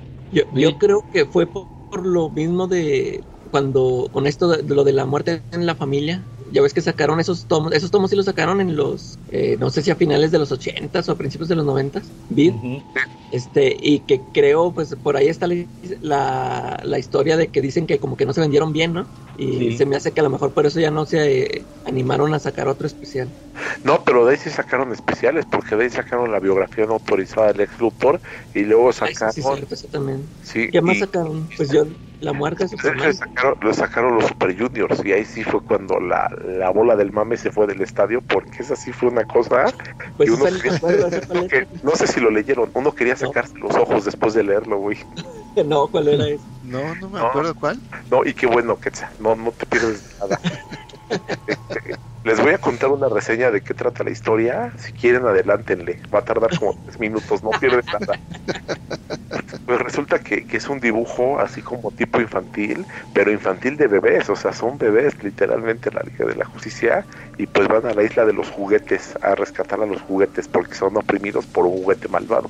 Ya, ya, de eso va la historia. No se pierden nada. Órale. Oye, Charlie, pero es que sí es, sí es bien conocido que, por eso que Beat no quería publicar la muerte de Superman porque no les había jalado la muerte en la familia. Sí, ¿verdad? Y decían que por eso no lo querían, no, no pensaron que fuera a ser tan, tan exitosa la muerte de Superman. Imagínate que no lo hubieran publicado. Todo lo que han vendido de muertes de, Superman. Fíjate que yo lo le, la primera vez que tuve conocimiento de la historia eh, ¿Se acuerdan ustedes, eh, hace muchos años, que llegaba a México la revista Wizard en inglés, que era eh, relacionada con todo el tema de los cómics? Y a mí me gustaba mucho porque aparte era de lo poco que podía como medio enterarme del mundo de los cómics y particularmente siempre hacían como sus listados, ¿no? Los 50 mejores cómics de, por ejemplo, me acuerdo mucho que eran los 50 mejores cómics de todos los tiempos, una cosa así. Este, y ahí venía dentro de los últimos, o sea, de los más bien de los primeros, este la, el de Killing Joke y sí me, me había quedado yo mucho con las ganas y ya revisé y en el 97 me parece que lo publicó Vid 10 de enero del 97. 10 de, de, enero del 97. Este, yo supongo que esa vez, porque no lo compré, este, no lo, no, es más, yo no lo tengo físicamente ese, pero me acuerdo haberlo leído con algún compa, este, eh, y ese tuvo que haber sido forzosamente mi primer acercamiento con el cómic. Yo la, yo la compré muchos años después, pero la, la edición que le llamaron edición de lujo, que en realidad nada más es, un pasta dura, pero que ya está este, coloreada por Volant. Ajá, con el, con el recoloreado. El recoloreado, exacto. Yo lo compré muchos años después. Fíjate que yo compré el Killing Joke cuando salió de Dark Knight. Los de Beat sacaron, reimprimieron Dark Knight Returns, La muerte en la familia con portada dorada, no plateada, dorada, y el Killing Joke. Y, y yo compré en la tienda Beat el Dark Knight Returns y luego ya después compré el Killing Joke. Y yo me había enterado de él porque yo había leído típico, va, de que las mejores historias de cómics, Dark Knight Returns y Watchmen. Pero luego veías Batman y en Batman eran, eran Dark Knight Returns y Killing Joke. Y pues también Year One y Long Halloween, ¿verdad? Pero que, que, la mejor historia del Guasón, del Joker, era Killing Joke. Y que era del mismo escritor de Watchmen. Y que ahí ya también estaba experimentando con, con lo que hizo después en Watchmen. Porque creo que no, Killing Joke es antes o después de Watchmen. Fue en el mismo año. Sí, o sea que ya estaba experimentando. según yo, A ver, a lo mejor yo la, lo estoy regando aquí. Según yo, eh, Watchmen es del 86, Killing Joke es del 88. Entonces fue primero Watchmen. Mira, es que yo aquí en el. ahori- Ahorita les presumo de todo el- toda la información que ven en, el, en la edición Absolute. Y ahí dicen que son del. O sea, que Alan Moore las escribió el mismo año. Órale. Ah, eh, bueno, te el- creo, te creo. Sí, pero, pero se acordarán de las... O sea, aquí Alan Moore experimenta mucho con sus secuencias estas de flashbacks, ¿va? Lo que vimos en Watchmen. Es lo mismo, Sí. o sea, la- las secuencias. Entonces, por eso lo compré yo ese de Beat. Y luego ya cuando leí, me acuerdo que me, que me gustó mucho cuando lo, le- cuando lo compré, lo leí y me no, es la edición que yo tengo, la de Beat. Pero es la de décimo, es, es como del 2008, dice edición de colección. Y también Ah. tengo, esa es la, la principal, la que tengo yo de Beat con el coloreado original. Es el original, ¿verdad? Sacaron la. Sí, tengo la de Harley Quinn que salió por el día de Harley Quinn, que costó 40 pesos.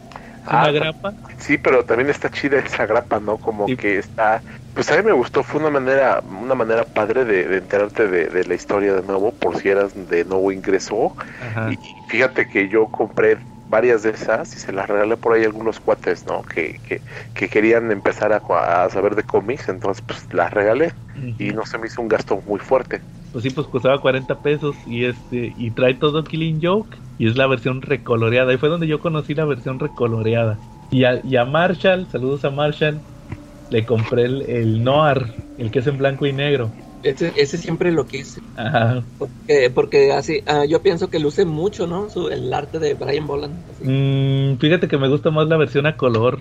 Sí, no, casi no te gustó. Mucho, ¿no? Sí, en blanco y negro. En blanco y ne- Fíjate que casi no me han gustado las versiones noir. Como, como que si la historia no está diseñada para ser en blanco y negro, no, no te conviene. O sea, como tipo Sin City. Sí. O sea, porque nomás le estás, le estás quitando el color, o sea, queda en blanco y negro. No, no está Sí, es que, diseñado por ejemplo, tú.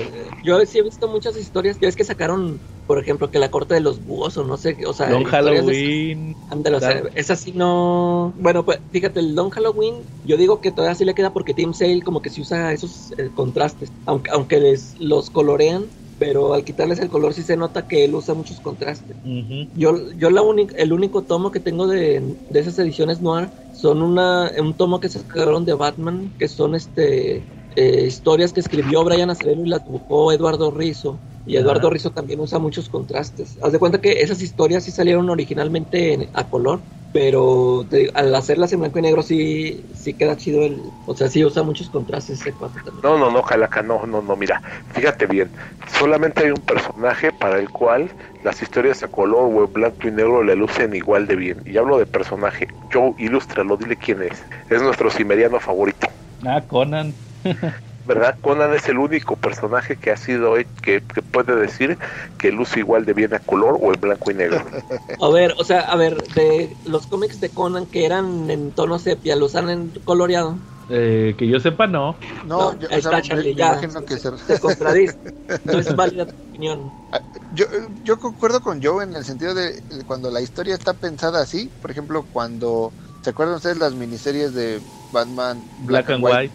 Sí. ¿no? Sí. Esa, esa sí, el, el, eh, visualmente son bien atractivas porque sí está diseñada así. ¿no? Ah. Es- Pero es que fíjate, yo porque ya ves que el, el Brian Boland trabajó en Judge Dredd y ahí se las aventaba así todas en blanco y negro. Ah, y sí. yo sí, siento que él, o sea, su estilo así es, o sea, él siempre ha dibujado así y pues ya, deciden ponerle color, ¿verdad? Pero yo, o sea, yo, para mí sí se, yo, yo siento que sí luce mucho su, su arte en blanco y negro. bueno, es Yo que aparte es un dibujante muy bueno, ¿no? Yo creo que, yo creo que aquí el, el color le, le añade detalles. Ese es el detalle, ese es, ahora sí que ese es el detalle, ¿va? Con la edición a color. Ah, sí, sí. Le sí. da más impacto a la historia. Bueno, Sí. muy bien. Entonces, este, ahora sí que como ya sabemos cómo lo conocimos, si quieren vamos a empezar a checar la obra. C- ¿Cómo empieza Killing Joke? ¿Sí se acuerdan? Va, va Batman a ver a... Un charco. ah, bueno, sí. Y termina con un charco, ¿va? Eh, Va, llega al asilo Arkham a ver al, al, al Joker. Que fíjense que a mí me gustó mucho el arte de Bolan ahí. ¿Se acuerdan cuando, cuando pasa por la celda de Harvey Dent? sí. Que ahí se ve bien monstruoso. Y hasta se le ven las uñas. Fíjate que Sí. es algo que, que apenas me, me di cuenta, ¿no? No me había percatado de esa diferencia entre las dos manos. La mano del lado izquierdo tiene las uñas largas y moradas. Es como un monstruo. Bueno, moradas en la edición, en la edición recoloreada, en la edición original es verde. sí. Que es- ahí está otro detalle. To- Total que llega con el Joker va, y empieza. Estaban dos locos en un asilo psiquiátrico. Bueno, ahí va a depender de la, de la traducción, pero la idea es la misma. ¿Y, y qué es lo que le dice? Empieza a platicarle y le, dice, le empieza a decir, estaba pensando en, en ti y en mí, que vamos a, o sea, como que Alan Moore quiere decir que quiere cerrar el círculo, ¿no? Sí, y dice, sí. aquí entre tú y yo nos vamos a, nos vamos a matar. Sea, hay que tratar de arreglar esto antes de que, de que esto pase, ¿verdad? Y, y ahí se da cuenta que, que es un impostor porque lo, lo agarra de la mano y se le queda la pintura pegada, ¿va? En, en- en el guante. Y se da cuenta que, que es un cuate, otro reo. Y le dice, ¿a poco no te diste cuenta de lo que acabas de hacer? Este, ¿dónde está? Y, me da mucha risa que le dice el Gordon, oye, tranquilo, este, ya sabes que las reglas para los internos, si le tocas un pelo y le da la peluca. Que, esa es, por ejemplo, una de las cosas que siempre, ah, tanto en esta como en la de Three Jokers, ¿no? Este, ¿cómo es posible que un, el detective o uno de los detectives más importantes de DC está platicando con él no sé cuántos minutos en teoría y no se da cuenta que no es el Joker hasta Bueno, que lo aquí- agarra?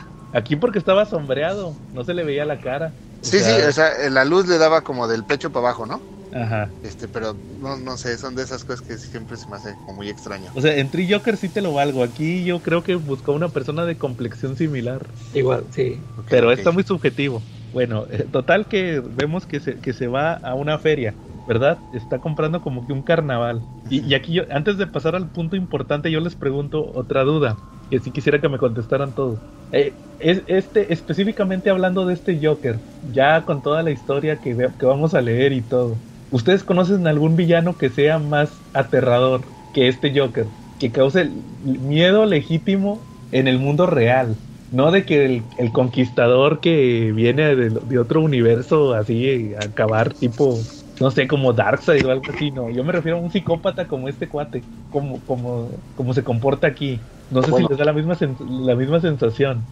Bueno, es que la galería de Batman es, es muy rica en personajes realmente aterradores, ¿no? Digo, cualquiera se cagaría de susto de encontrarse al, al espantapájaros, ¿no? O a Fango, ¿no? Digo, eh, son, son personajes realmente que, que impactan, ¿no? Y el Joker, pues, pues le pega nuestro miedo a los payasos. Bueno, yo no le tengo miedo a los payasos, pero creo que la calaca sí le tiene miedo a los payasos. No, pero desde el punto de vista de que es un psicópata, ¿no, Pues Charlie? Sí, es ¿no? que son, sí, son personajes impactantes, te digo. Cualquiera de ellos funcionaría sin problemas en una novela de terror, ¿no?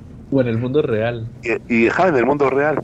Y pues el Joker, yo creo que, que no tiene nada que pedirle a ninguno de los que salen en el alarma, ¿no? Ándale. Y, y es que te, te refieres a, a este Joker, ¿verdad? El de esta historia, porque Sí. tienen que, sí, tiene que ver mucho Alan Moore, o sea, cómo lo escribió, o sea, este, si es cierto, ándale, si este, como dices tú, o sea, hemos visto muchos villanos o sea, extraterrestres que han llegado, pero este aquí te lo presenta como dices tú, este que, que puede ser un asesino, o sea, que sí puede existir aquí en la en la vida real, o sea, te va a matar, este, o sea, te va a matar de un cuchillazo o un balazo, o sea, algo creíble, no te va a lanzar rayos ni nada, o sea, sí es es tiene que ver mucho con cómo, o sea, un buen escritor que que te da ese ambiente. De hecho, te iba a decir que eh, han intentado algunos escritores darle ese toque de que, o sea, hacerlo muy amenazante, pero sí, sí es cierto, o sea, a- solo lo he sentido aquí en esa historia, así como dices tú, de aterrador, y, y una, la historia creo que la escribió Scott Snyder en, en el especial de Joker de 100, ¿de qué? 80 años, no me acuerdo. Sí. también se me hizo buena, es- esa historia también como que sí te lo presentan al personaje acá muy tétrico. La de Jock, ¿no? Sí, sí, ándale. Sí la leí, ya ni me acuerdo de qué, de qué iba. Está buena. Creo que están hablando con un. Todas las víctimas del Joker están en, están en terapia, algo así, o sea, de cómo se expresan del Joker. Y, o sea, te lo presentan así, como dices tú, o sea, de un personaje que, que da miedo, o sea, sí, o sea, no es un monstruo, o sea, es un, es un asesino loco, sí. ¿no? Y la escenografía que busca el Joker en esta en esta obra, ¿no? Porque, por ejemplo, su carnaval eh, lo llena de gente realmente monstruosa, ¿no? Que, que pues, la verdad y son bastante atemorizantes, ¿no? Como que muy muy impactantes vis- visualmente y muy inquietantes, ¿no? Visualmente, ¿no? alejados muchísimo del canon de la belleza que, que todo el mundo en mayor o menor grado tenemos muy comprado, entonces pues eso te produce mucho desasosiego, ¿no? Cuando ves esas imágenes. Claro. ¿Tú qué tal? Eh, fíjate que yo no soy fan del Joker de entrada. Eh, sí creo que en esta historia y en varias, ¿no? Pero particularmente en esta creo que es donde mejor se refleja y justamente donde se explota más la personalidad del Joker, este, y como que de alguna manera tratan de, este, este mood de explicar por qué genera esas sensaciones en sus enemigos o en sus víctimas, ¿no? Este, y creo que está muy bien logrado aquí. Normalmente, sinceramente, no, no, no se me hace tan creíble que sea, más allá de la, de la, de la parte psicológica, que sea el némesis más grande de Batman. Aparte, por ejemplo, lo que nunca me cuadra es cómo una persona que en teoría no tiene ninguna habilidad física, ¿no? O sea, lo suyo es la parte del, del terror, de, de ser impredecible, etcétera. Ya cuando hay peleas cuerpo a cuerpo con Batman siempre termina haciéndole algo, ¿no? Casi matándolo cuando pues en realidad en teoría el Joker pues no, no, no tendría que ser sus habilidades, ¿no? Este, pero creo que sí en esta historia este, me parece un personaje mucho más logrado que en, la, que en el resto de las historias del Joker. concuerdo. Bueno, y ahora sí, como decía Charlie, que estaba en el carnaval, vemos ahora sí la primera parte de Alan Moore, ¿verdad? O sea, hace su, su primer flashback, muy al estilo de Watchmen, con está el Joker viendo con transición de que está viendo un póster de una mujer gorda y en la siguiente página vemos que es la en el flashback la mujer gorda es la esposa del guasón, mal que es lo primero que vemos, que está casado con una muchacha que se llama Ginny, que está embarazada, ¿verdad? y, vemos el, el, origen, entre comillas, del guasón, que viene llegando de, de una audición, ¿no? Para ser comediante. Y le comenta que te dieron el trabajo y dice, oh, este, le dice, no, no me lo dieron. Y luego dice, oh. Y, y esto sí, sí, me gusta mucho esa, esa transición que dice, que, oh, dijiste, oh, y luego, no dije nada. Sí, es la forma en que lo dijiste. Es un O de oh, no te dieron el trabajo. O un O de oh, ¿cómo vamos a, mantener al bebé?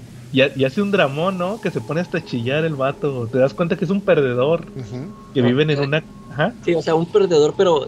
pero desde ahí lo ves que está inestable, ¿no? O sea, que primero reacciona así muy violentamente de que, ¿cómo que oh? O sea, y luego ya después se pone a chillar. O sea, sí lo ves ahí que está mal el cuate. Sí, y que viven en una cuchitril todo feo, con, con, que huele a orín de gato, dice. Y este y luego este dice que quiere sacarla de ahí, que necesita dinero para sacarla de ahí antes de que nazca el bebé. Y de hecho así, así hay un chiste de, dice, no, dice, ahí hay muchachas en la calle que, que, lo, que el dinero que yo ocupo lo consiguen en un fin de semana. Obviamente se refiere a prostitutas, ¿va? Y dice, y no tienen que contar ningún chiste. Entonces ahí le dice la, la chava, dice, no, mira, ya ves, si eres chistoso, ¿va?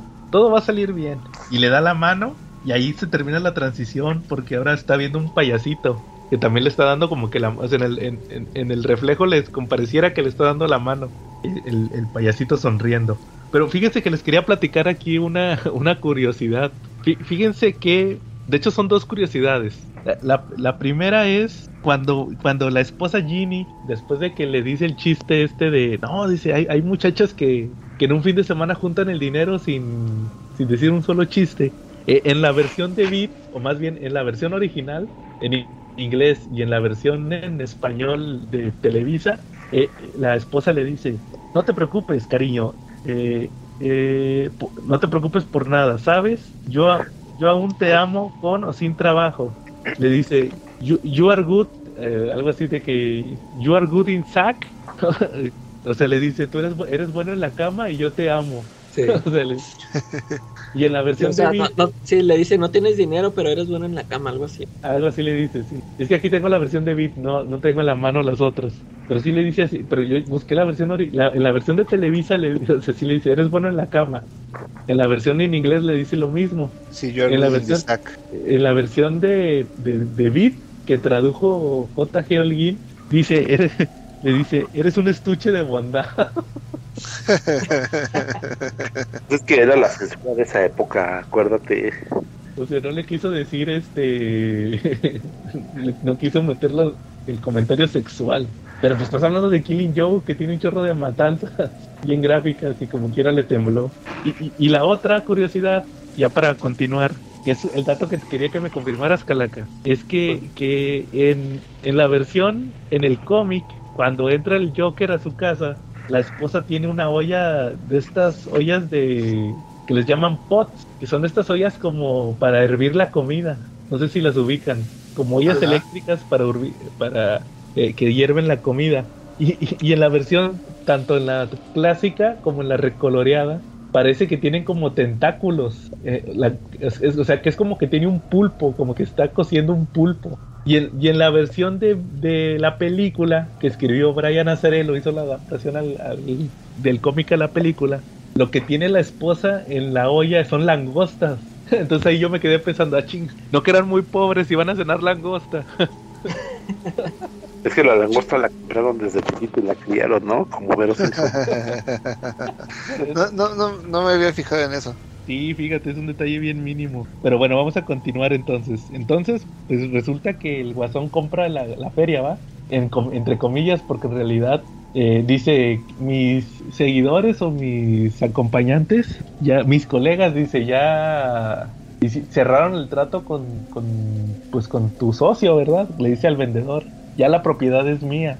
Y, vemos que le dio la mano con el... Tenía como una especie de aguja, ¿no? En el, en el guante. Le, inyectó veneno, ya vemos cómo quedó el, el, cuate de, de, ahí de la feria, ¿no? O sea, un look bien típico de, de Brian Boland, ¿no? Cómo queda así con... Después de recibir el, la toxina del guasón, ¿no? Bien, bien... O sea, da miedo con los dientes amarillos y los, los ojos y la sonrisa así bien, bien macabra, ¿no?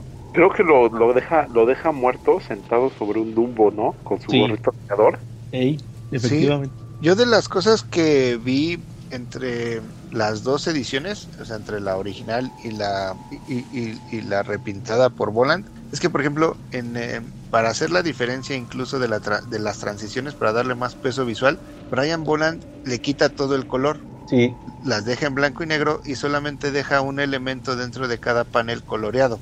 este, a diferencia de la original que están coloreadas este, todos los, este, aunque sí le quita mucho mucho color en relación al resto de la del cómic, eh, siguen estando coloreadas y Brian Bolano las deja en blanco y negro solamente con un elemento de color. Así es. De hecho, Alan Moore le decía en el guion que fuera más monocromático en el tema de los flashbacks, que fuera más sepia. ¿Cómo? Para que se distinguieran que eran flashback. Ándale, sí. Y, luego después de eso ya vemos esta secuencia donde está Batman en la, en la baticueva, donde dice que le dice a Alfred, va, de que cómo puede ser posible que no nos conozcamos y nos odiemos tanto, va. Tengo que encontrarlo. Que, que, que les va otra curiosidad de la película. En la película de Killing Joke, en la pantalla tiene como 10 imágenes del guasón que hacen referencia a varias etapas. Hay una, una imagen, una fotografía que es que se hace cuenta que el Joker, pero con el look de Nicholson, otra con el look de Heath Ledger, otra que hace referencia a su primera aparición, hay otra donde sale con Harley Quinn, al, al pez sonriente, o sea, como que son 10 imágenes que hacen referencia a varias etapas de, del, de toda su historia, ¿va? y ese, ese detalle muy padre lo metieron en la película. No pasa de ser un detalle que está en la, en la pantalla de la, de la computadora de la baticueva. Y, y después de eso, pues ya pasamos a la famosa secuencia, creo que es uno de los puntos más importantes del cómic, que es cuando está el comisionado Gordon con, con Bárbara, ¿no? Y abre la puerta porque piensa que es la vecina que viene porque van a irse a clases de yoga. Y nada, resulta que ahí está el guasón con su look tan, ya es icónico, ¿no? Con el sombrero y la camisa hawaiana. Y nomás ves, ves, ves la secuencia sin diálogos donde le mete el, balazo, ¿no? Ves los ojos de Bárbara y le mete el, el, plomazo, la avienta, cae sobre la mesa, reacciona, el comisionado, le, le meten una, una paliza a los, los seguidores del Guasón que son como unos ponquetos. Y ahí ya, ya empieza a platicar, ¿no? De que, ah, es que esta muchacha se cree una edición... Libro. De como un libro, pero yo veo que tiene el... ahí dice que, que, tiene como que la columna dañada, ¿va? pero se refiere al libro, ¿va? El empaste dañado. Se va a deshojar, ¿va? Y le dice que tiene planes, ¿va? Le dice que por qué lo hizo, ¿va? Ya casi le dice la bar mientras le está quitando la ropa, que es muy importante esa secuencia, ¿va? Le está desabrochando la blusa. Le dice, ¿por qué lo hiciste? Dice, para demostrar algo, le dice, porque voy a demostrar algo. Y ahí vamos al segundo flashback, que es cuando se junta con, con los ladrones, va, que, resulta que es la banda de la de Red Hood, ¿no? Que meten el origen de Red Hood aquí. que es que se van a meter a la planta de químicos y como el guasón trabajó ahí, o el, la persona que era antes del guasón, lo quieren para, para que les ayude a burlar la seguridad y le platica, no, dice, la, la, la capucha roja no existe, o sea, siempre al miembro más valioso le ponemos la capucha nada más para que le dé más anonimato y este cuate se la creva. Dice, ah, sí, dice, es que ocupo el dinero para sacar a mi esposa, va, y ya, miren, va a cambiar mi vida. Y ahí ya termina el flashback que, que me da mucha cosa ahorita que decías tú, Quetza, de, del elemento que dejan a color, que son unos camarones que se están comiendo, ¿no? Ajá, ajá. Y, y en la última viñeta vemos como uno de estos cuates le empieza a arrancar las patas al camarón. Y cuando damos la vuelta a la página, está esta, el doctor viéndole las piernas a, a, Bárbara, que ya no va a poder caminar. Como que es muy simbólico, ¿no? De que sí. este tema. Y, y, y este Bullock le dice a Batman que la encontraron desnuda, que le tomó fotos, dice, pues sospechamos que le tomó fotos a, a, la, a Bárbara y no sabemos dónde está el comisionado. Y, y, ya le dice Batman, ¿sabes qué? Déjanos solos. Ya le dice a Bárbara, oye, soy Bruce, reacciona. Y le dice, no hombre, dice, le, está loco, dice, le debiste de haber visto como, como la mirada, dice, es, al, algo tiene, va, algo, algo está planeando el guasón. Aquí viene una curiosidad, eh, la censura. En la época en que yo leía cómics de Beat, leí, leí esta época, leí también La Broma Mortal, pero también leí cómics que venían después de La Broma Mortal, pero que extrañamente publicaron antes de La Broma Mortal. Y en ninguno mencionaba un abuso sobre Bárbara más allá de tomarle fotos. Ajá pues ya como que, que, de repente como que tú sospechabas que algo más había pasado, pero los cómics de Beat nunca te lo decían, ¿no? Como que como que eran muy enfáticos, nomás le tomó fotos sin ropa y ahí muere, ¿no? Era, era muy enfático eso, como que cuidaban mucho ese detalle, ¿no? Tú tenías que armar las demás piezas del rompecabezas. Uh -huh. ¿Algo más que quieran comentar? Eh, sí, yo leí eh, que, pero yo no lo he encontrado, ¿eh? no sé si es cierto. Hay una eh, que hay un, un, wiki que se llama Censorship Wiki, que dice que la escena donde le muestran las fotos al comisionado Gordon, en la original había uno de un close-up del pecho de Bárbara y que esa fue sustituida en todas las demás ediciones por un close-up en la por la cara de Bárbara. Este y que en la original está completamente eh, sin censura uh -huh. el pecho. Yo nunca he visto eso, pero me quedé con la idea. Este, y por más que lo busqué en internet, o sea, como en, en las páginas estas que suben los cómics, este, para leer gratis, no la encontré. Este, y no sé si sea cierto. No sé si ustedes habrán visto la original donde sí se vea o, o de plano sea como de estas este mito urbano. Mito urbano. Leyendas urbanas. y a lo mejor si nos escucha el Jamaica ahorita está dibujando la escena y la está engrapando para venderlo, ¿no? Ándale. Es la escena sin censura, ¿no? Ey, pero bueno, no, yo, fíjate que yo nunca le, nunca he escuchado de ese de esa página. Sí sé que hay páginas eliminadas, pero no no no recuerdo haber escuchado de esa. Habría que verificar el dato que como dices. Voy a, me voy a aventar un clavado y si lo encuentro se las mando. Uh -huh.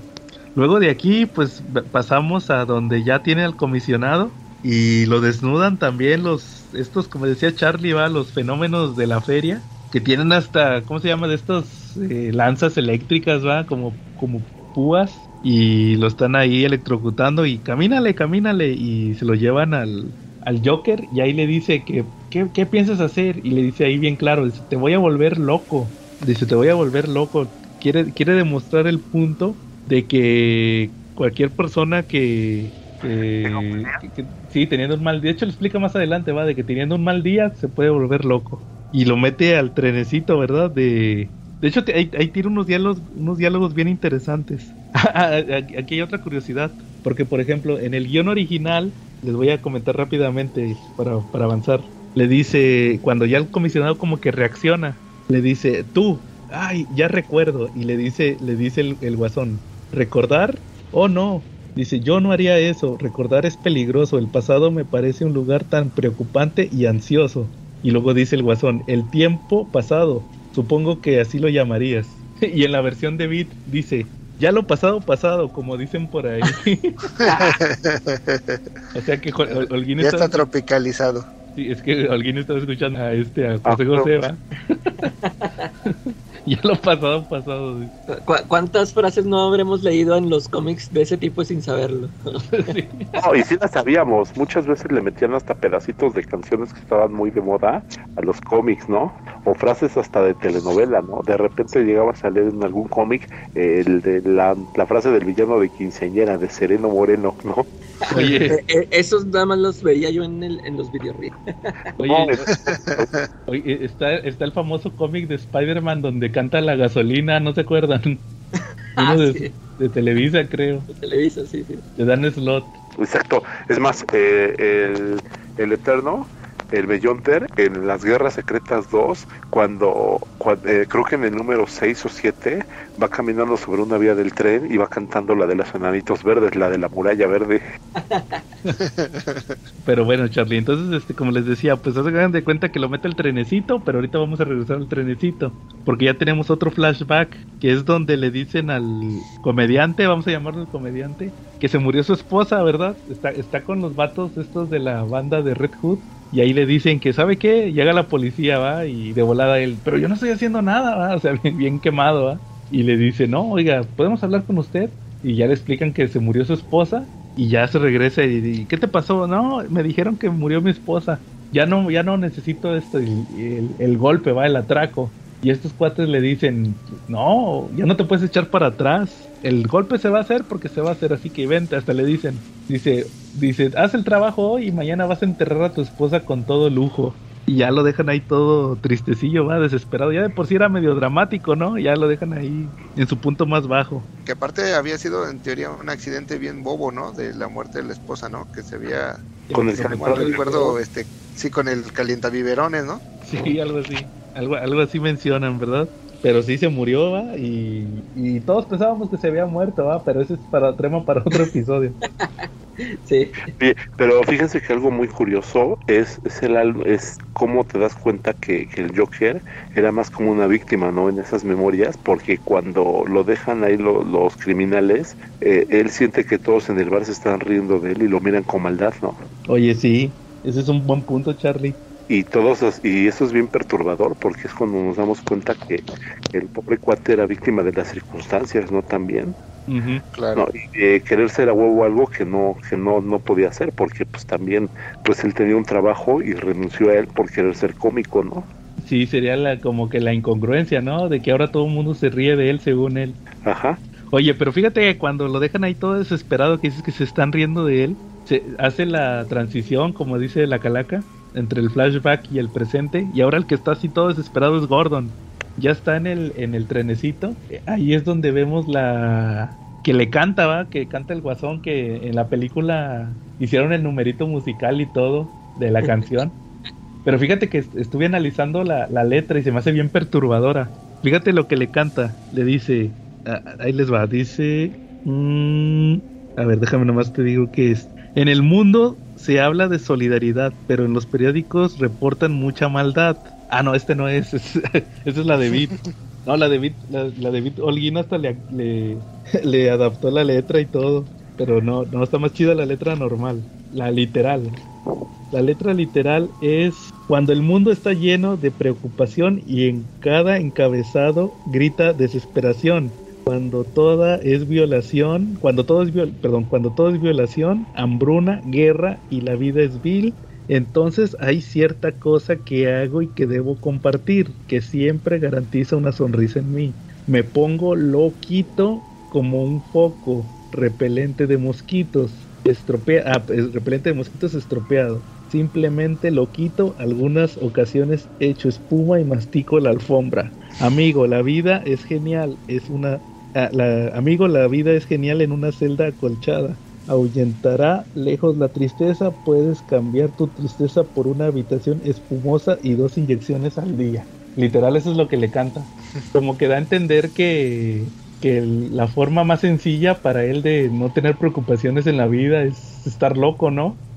Como que es un mensaje muy ya cuando lo analizas, como que le dice que está huyendo, ¿va? O sea, es que es lo que en realidad lo que está haciendo el guasón siempre, ¿no? Huyendo de la realidad. Sí. ¿Tú cómo ves que está? Sí, justo estaba tratando de ver como las diferencias en la traducción y, bueno, ya lo mencionamos y son varias, ¿no? Pero sí respeta la idea original en esta traducción de alguien que nos leíste, ¿no? No, de hecho es, la, de, la de Televisa porque es literal. Ah, ok, sí.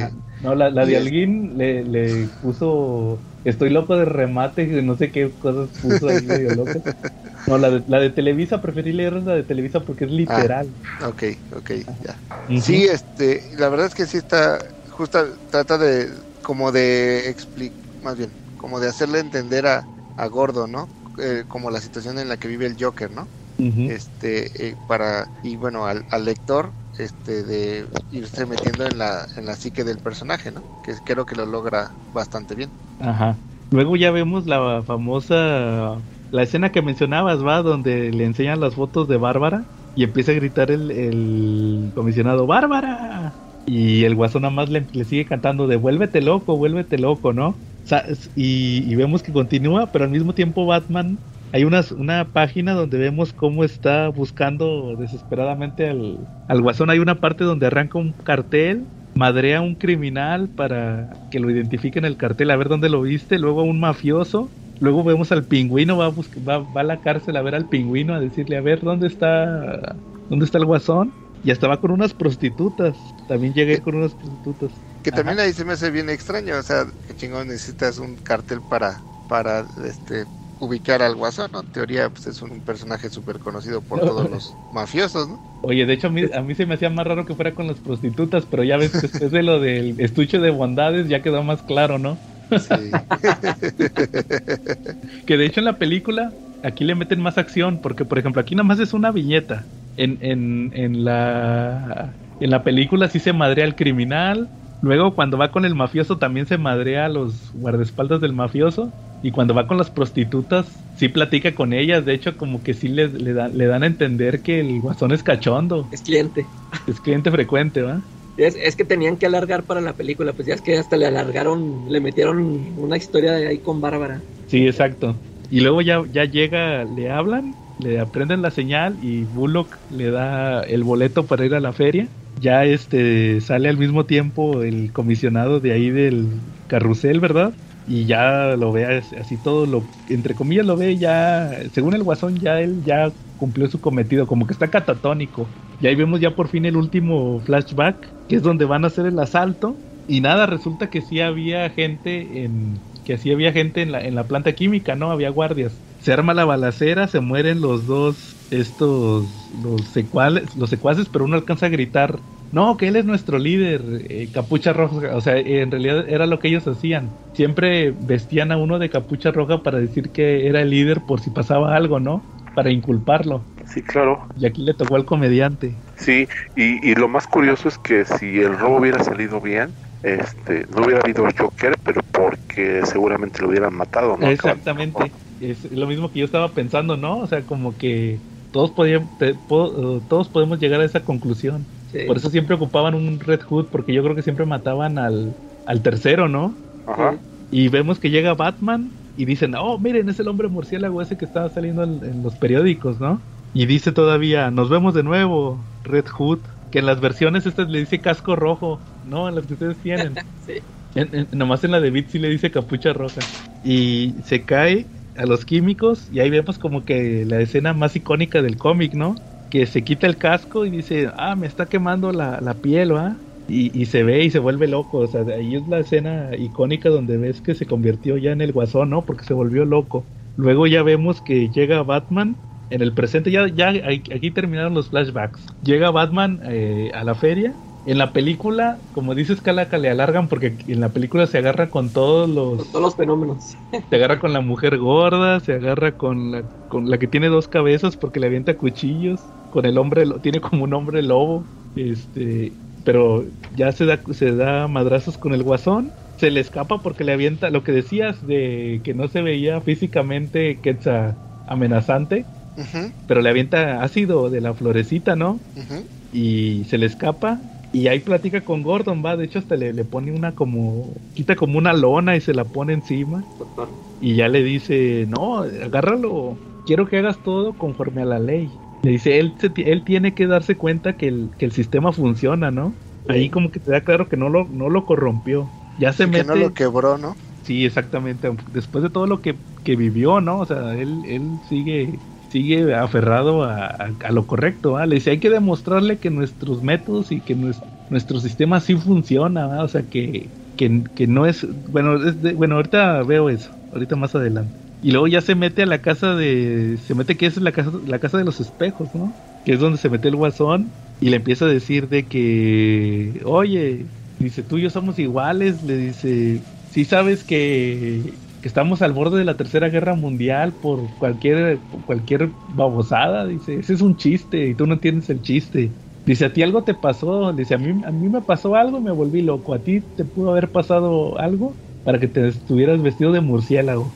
Y de hecho ahí es donde se, se echa la frase más, más importante, ¿no? Cuando le dice, a mí me pasó algo, dice, algo, algo como eso me ocurrió a mí, ¿sabes? Yo no estoy seguro exactamente qué fue lo que pasó, algunas ocasiones lo recuerdo de una manera, a veces de otra. Si voy a tener un pasado, prefiero que sea de opción múltiple. Que ese es como que el gran twist, ¿no? Del cómic. Sí, sí porque ¿Ustedes qué piensan? Ajá. Sí, que, que esta parte te, te, deja abierta la posibilidad que todo lo que estuvimos viendo no necesariamente es, ¿no? Puede ser una recreación de él este y que la historia no haya sido sus antecedentes no sean estos que nosotros estamos viendo, ¿no? Exactamente. ¿Tú qué pensaste, Calaca? Sí, sí, lo mismo, este, porque yo, yo de hecho cuando lo leí, este, ya, ya ves que muchas veces uno piensa de que a algunos personajes no es necesario que les cuenten el origen, pero esta historia que estaba contando, o sea, a mí me parecía chida, dije, ah, pues, o sea, sí, todo encaja para, o sea, sí quedaba bien para una historia del Joker, ¿no? Y al, al revelar esto sí ya te quedas tú dices ah pues o sea hay, hay también la misma DC o Alan Moore o sea te dice bueno o sea si para si te ibas a enojar porque ya conté el, origen del Joker aquí ya te estoy diciendo que podría ser o no posible tú Charlie eh, pues lo mismo yo creo que que al final del día pues, pues nos dan una, una historia que los fans nos, nos, nos, tomamos muy a pecho sobre el origen del Joker, más allá de la propia editorial, ¿no? Que en todo momento nos dijo que podría no ser, ¿no? Pero para todo, pero para la gran mayoría de nosotros pues fue canon, ¿no? O es canon. y, y, a mí lo que se me hace más importante de todo ese diálogo es, es eso, el, el, que le dice a Batman eso, ¿no? De que a ti también te pasó algo y por eso, por eso andas vestido de murciélago. Y es cierto, o sea, eso, eso, eso se me hizo bien chido de que, si es cierto, o sea, ahí te demuestra que los dos están locos, o sea, los dos no están, o sea, algo, por algo están haciendo lo que hacen. De hecho, se me olvidó mencionar que cuando se topan cara a cara, cuando llega Batman, él, te empiezan a poner otra vez los dialoguitos. Eh. Eh, estaban dos, dos locos en un psiquiátrico. Oye, vine para que hablemos he estado pensando últimamente acerca de ti, acerca de mí, acerca de qué sucederá al final con nosotros. O sea, lo que, lo que le estaba diciendo al principio, lo empiezan a poner como en voz off, ¿no? Ahí, ahí lo están poniendo los diálogos. Fíjense que aquí hay un dato que sí les quería, compartir de, también de la película, que es un, punto que me gustó mucho en la película. Aquí toda la pelea es en la casa de los espejos.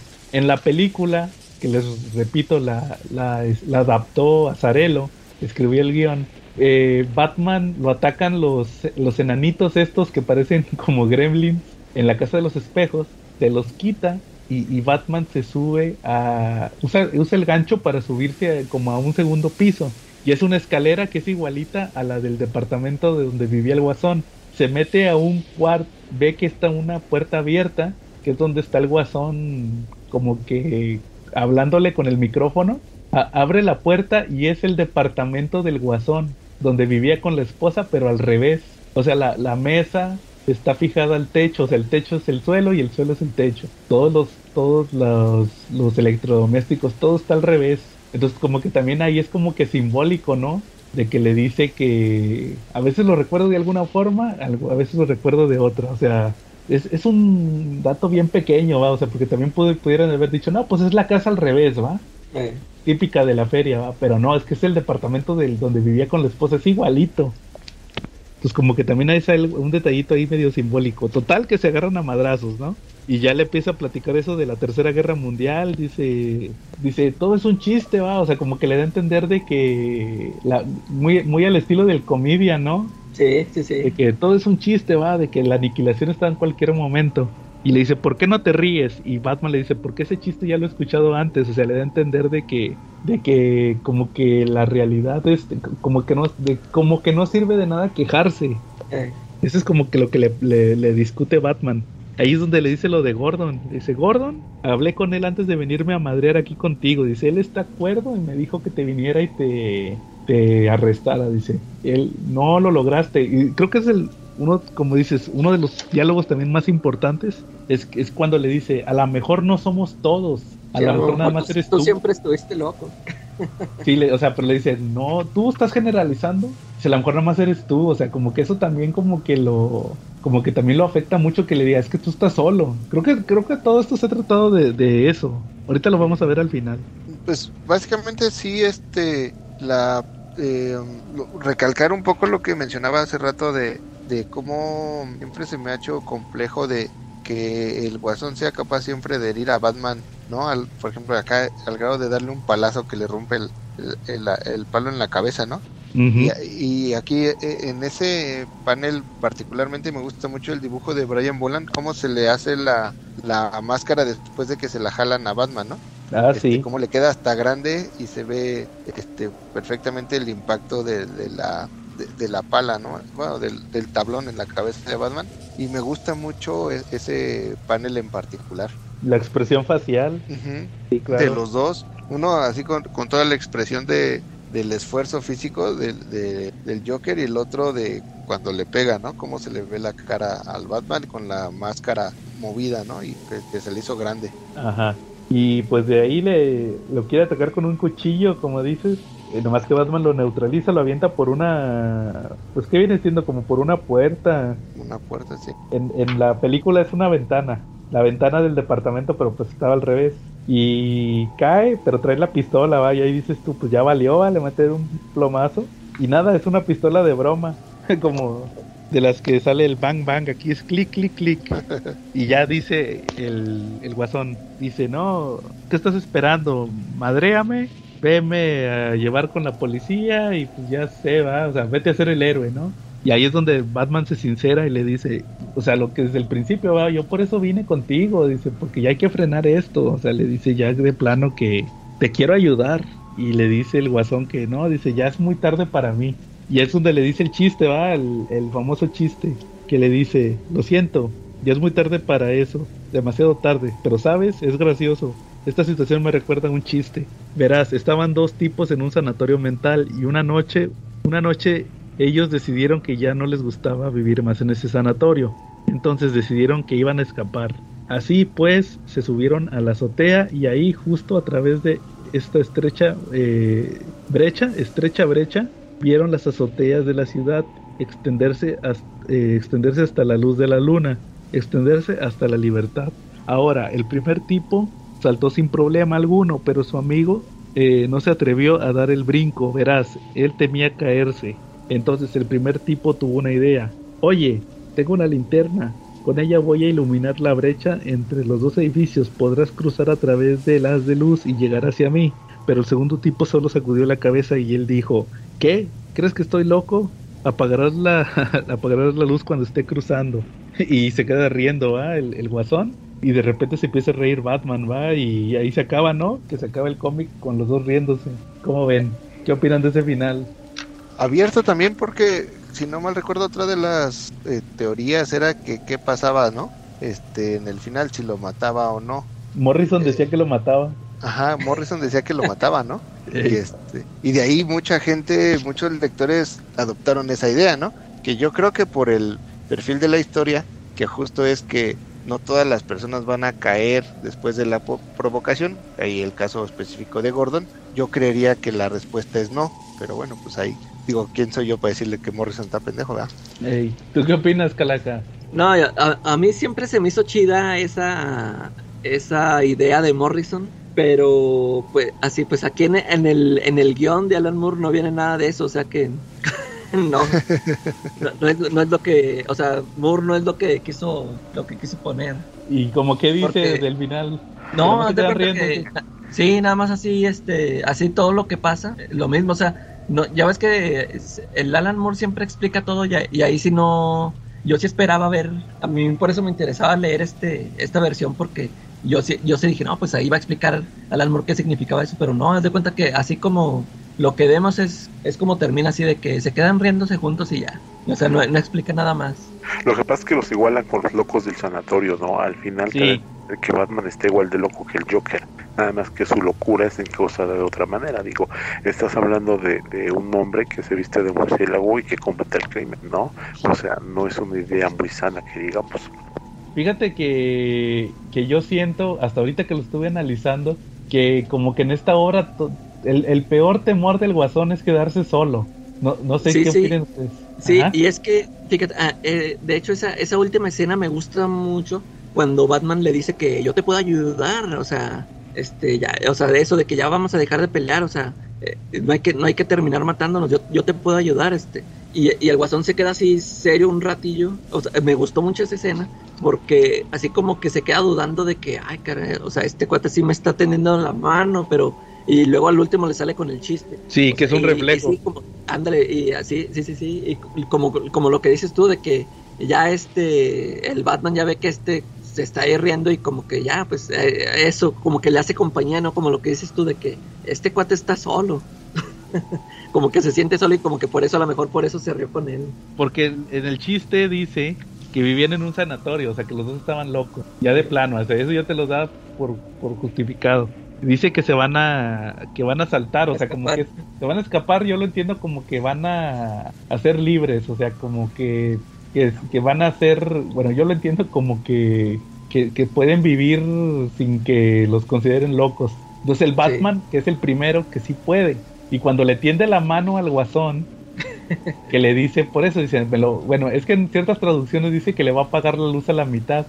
Eh, Entonces como que yo lo entiendo como que el guasón tiene miedo que, no, dice, me vas a ayudar en un estás- punto, eh, pero luego me vas a dejar que ande solo. O sea, es que ese es el, el punto. Como Eh. que su miedo más grande es quedarse solo. O sea, es sí. dependiente de otras personas. Por, por eso mismo quería crear, por eso mismo quería justificar el punto de que cualquier persona podía ser como, como él, o sea que no estaba solo. Por eso le, le afecta tanto que el Batman le diga que dice, a lo mejor nada más tú, dice, tú piensas que todos nos podemos volver locos, pero a lo mejor nada más vas a ser, eres tú el, el único. Entonces por eso se pone medio loco. De hecho es cuando le jala la, sí, es cuando se enoja. cuando le jala la máscara que decía Quetzal. Entonces yo, yo justifico, yo creo que es eso en realidad.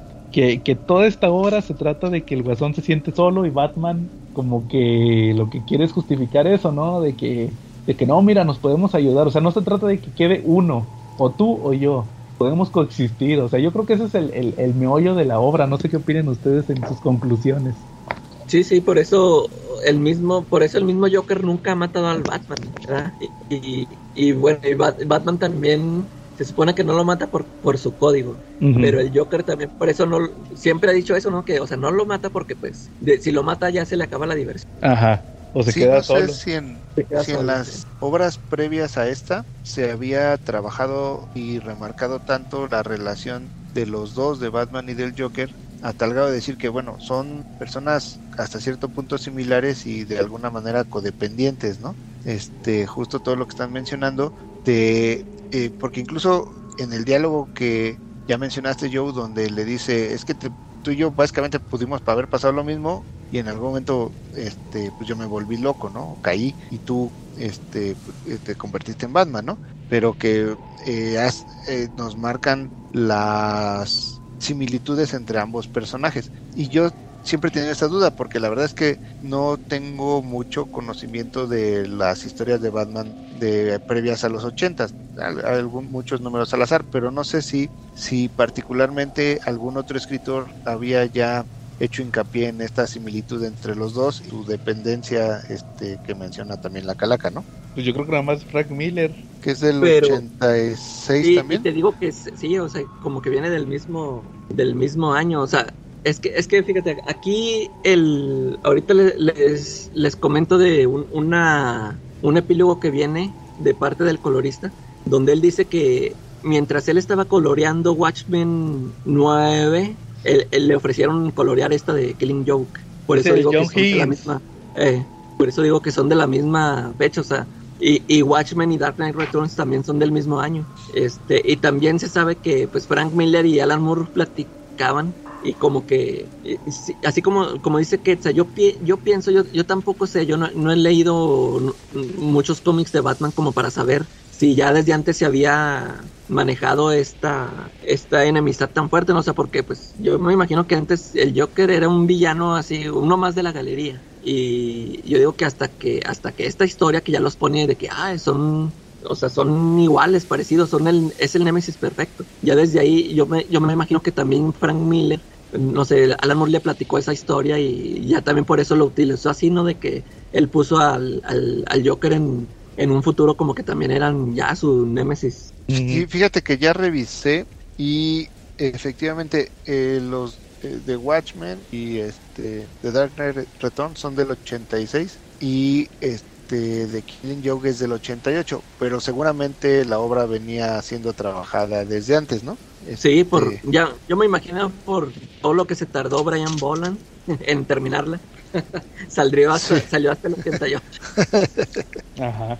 Tú, Charlie, ¿qué conclusiones llegas? Eh, pues básicamente son las mismas que ustedes, pero yo quiero resaltar otro punto que no han mencionado hasta ahorita. El, el uso que dieron del personaje de, de Batichica después de esta historia, ¿no? Antes de esto tenían a Batichica que se me hacía un personaje pues X, no, no me, no me generaba mucho, mucho, mucha expectativa, pero después de eso crearon a Oráculo, que es oro puro, ¿no? Se volvió una parte fundamental del universo DC y pues lo ligaba, a mí me gustaba el juego que tenía de palabras con la mitología griega, ¿no? Era el oráculo, la que todo lo veía, ¿no? Y estaba encerrada. ¿no? Entonces, pues, pues, eso me gustó mucho, el juego que le dieron a Bárbara Gordon. De hecho, fíjate, yo como comentario nada más les quería comentar que después en la muerte en la familia, eh, sí le dedican un diálogo uh, de que cuando andan buscando al guasón, dice, no hombre, no manches, el guasón se, se robó unos misiles nucleares. Dice, no, dice, lo, la última vez que lo vimos, dice, o más bien dice, no lo hemos visto desde que le hizo eso a Bárbara. O sea, ahí te lo meten en continuidad del Killing Joke. Sí, claro. Que, que ya había pasado eso, entonces como que le tienen cierto miedo, ¿ah? De que se no vayan, a, no vayan a andar loco como esa vez. Entonces, este sí, sí me llama mucho la atención ese esa referencia de que ya queda como un evento que Can sí ocurrió y canónico y que marcó a tantos personajes, ¿no? Porque entiendo que en primera instancia era como una historia fuera de continuidad, ¿no? Pues sí, era un prestige, ajá.